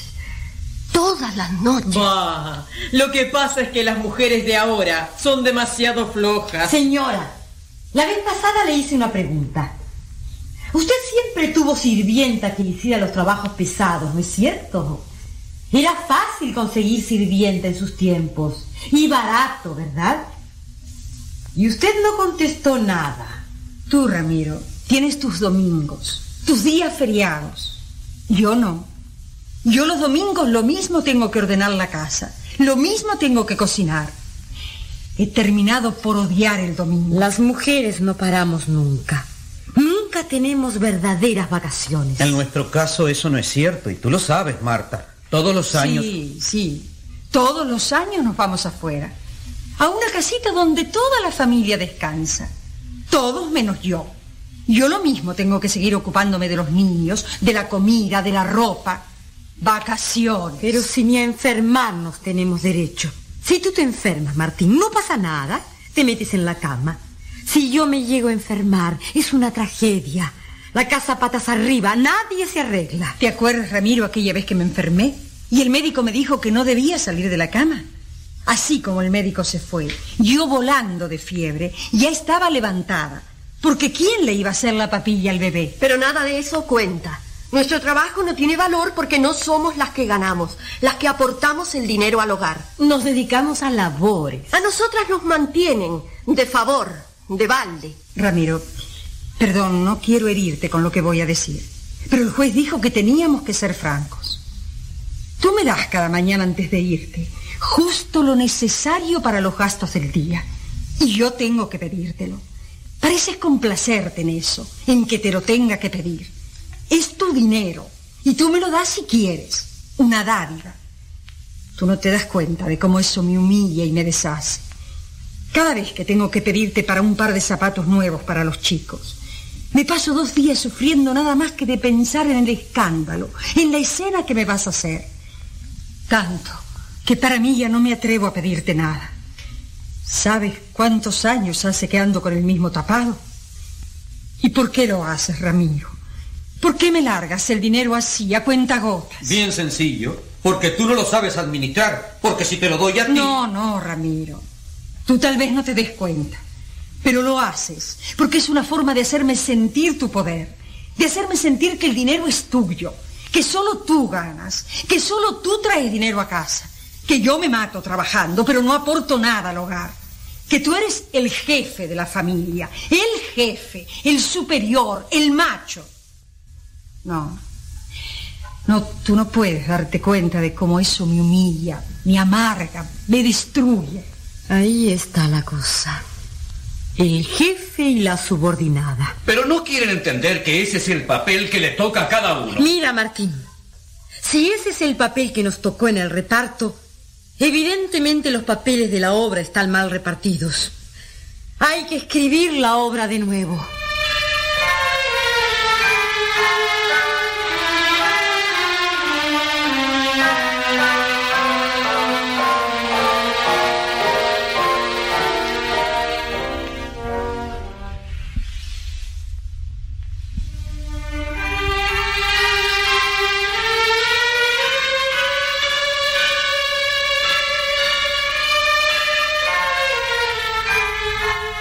Debate se está poniendo intenso.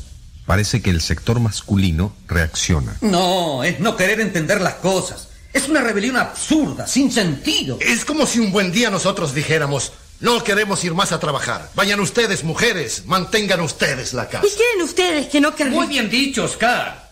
Ayuda. Reclaman ayuda. Estela, ¿acaso yo te he pedido alguna vez que me ayudes a mantener el hogar? ¿Y crees que no me gustaría? Encantada saldría a trabajar como tú. Feliz. Aportar dinero a una también. Demostrar que una también vale. Poder decir, este dinero lo traje yo.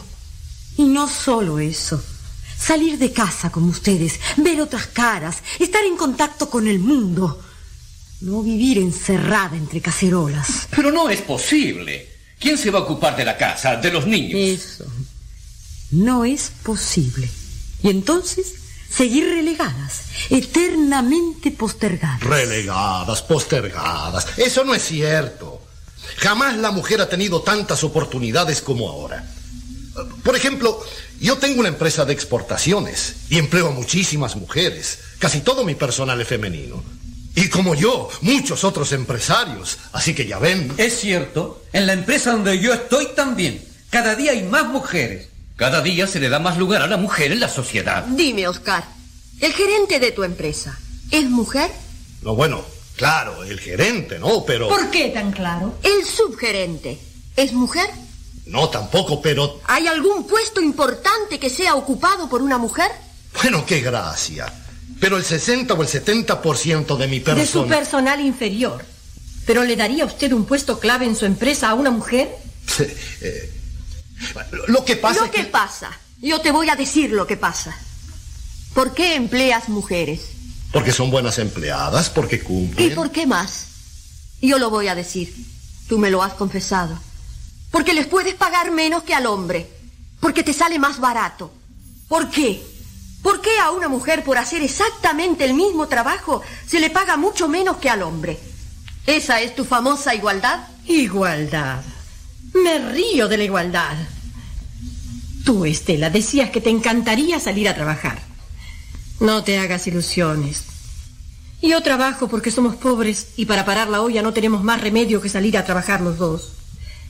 Cuando vuelvo de la fábrica, tengo que ponerme a hacer todo en casa, corriendo a cocinar, a arreglar, a limpiar, a trajinar hasta no sé qué hora de la noche. Los domingos los tengo que dedicar al lavado, al planchado, a remendar la ropa, a limpiar la casa a fondo, a todo lo que me va quedando sin hacer durante la semana. ¿Y tu esposo? Mi esposo. Mi esposo los domingos tiene que descansar, porque para eso trabaja toda la semana. Ahí está mi esposo. Es aquel que está allí. Es izquierdista, mi esposo. Se pasa hablando de la justicia, de la revolución, de que todos tenemos que ser iguales, que no tiene que haber más explotadores y explotados. Pero cuando me ve el domingo fregando ropa, jamás se le pasa por la cabeza venir aunque sea ayudarme a cargar el balde, que hay que ver lo que pesa. No, él lee sus periódicos revolucionarios. Y yo te pregunto, Renan, ¿qué revolución es la que vas a hacer?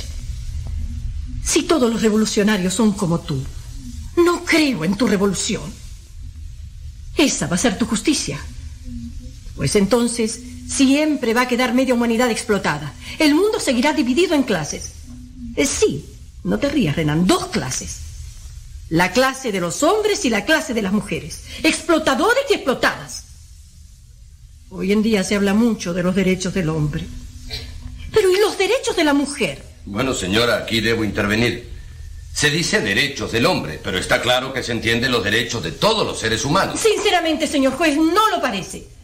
Parece que los hombres solo pensaran en sus propios derechos. Pero en definitiva, ¿ustedes qué quieren? ¿Qué pretenden? Vaya pregunta, hijo. ¿Pero acaso tú crees que las mujeres de ahora... De esa manera. El papel del hombre y el de la mujer siempre fueron esos. Pero eso no quiere decir nada. Hasta ahora fue así. Pero eso no quiere decir que esté bien. Hasta hace no mucho había esclavos en el mundo. ¿Y eso quiere decir que estaba bien que hubiera esclavitud? Pero ustedes, ¿qué proponen? Alguien tiene que mantener el hogar, ¿no es cierto? Salir a trabajar.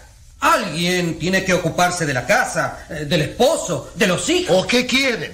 Que desaparezca el hogar, que desaparezca la familia, que no haya más matrimonios, no tener más hijos. ¿Qué es lo que quieren? Ah, se quedan calladas, no saben qué decir. Es que no es tan fácil. Y ustedes saben que no es tan fácil. Ah, ahora resulta que no es tan fácil. Ni hemos venido preparados para... Claro, claro, no vinieron preparadas. Pero lo que te puedo decir, Martín, es que nunca habrá solución. Si ustedes no... Mire, pon- señor juez, que no digan después que las tomamos de sorpresa, que las apabullamos. ¿Dicen que no vinieron preparadas? Bueno, que se tomen tiempo para pensarlo. Ahora soy yo el que le pido que les dé una nueva audiencia. Que lo piensen y que vengan y digan cuál es su solución. ¿Qué quieren? ¿Qué pretenden? Acordado. El tribunal les concede un cuarto intermedio. Está bien. Trataremos de volver con nuestra respuesta. Pero antes de retirarnos de esta audiencia, ¿podría preguntarle algo a mi esposo, señor juez? Martín, a pesar de todo, ¿me comprendes ahora un poco más? He logrado transmitirte algo. Esto que hoy ha sido una discusión puede ser el comienzo de un diálogo entre nosotros. No sé. Tal vez. Quizás sí. Entonces, la próxima vez podré darte una respuesta.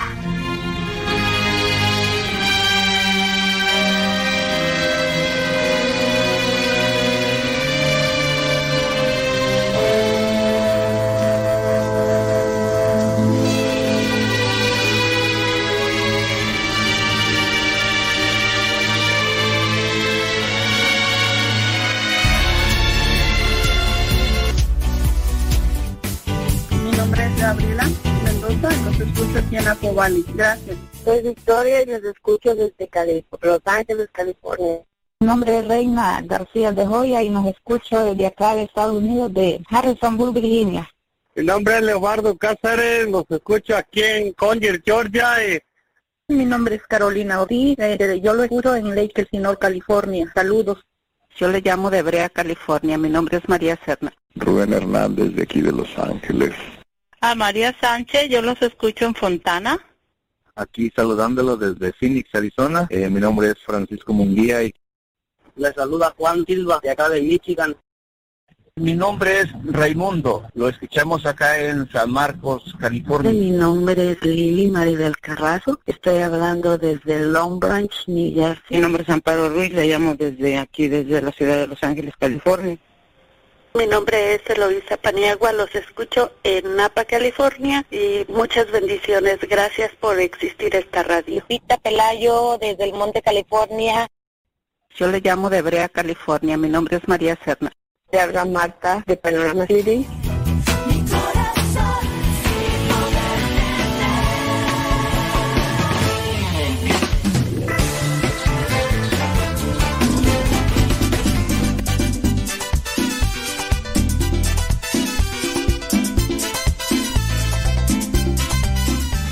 Si no has mandado tu mensaje en audio, mándalo.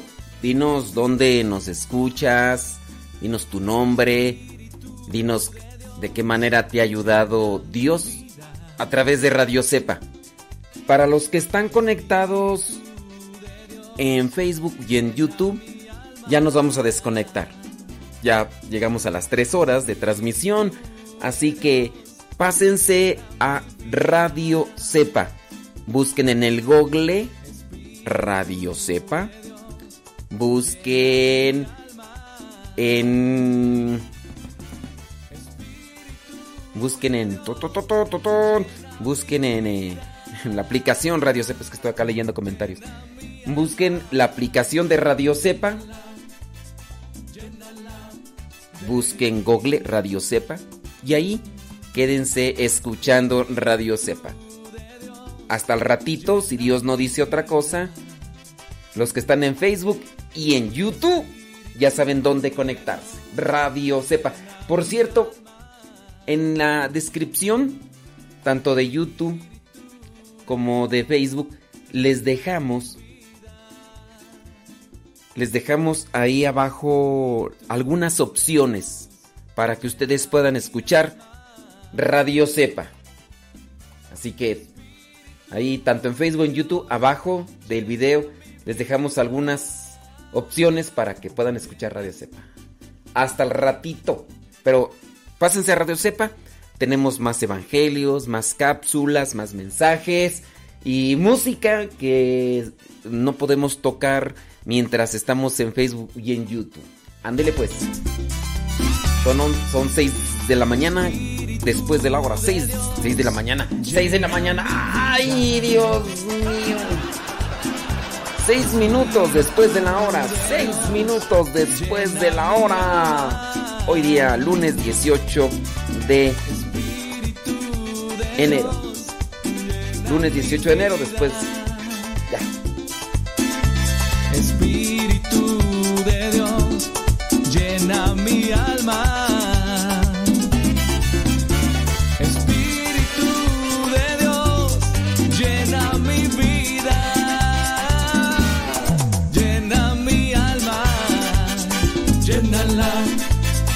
Jenala.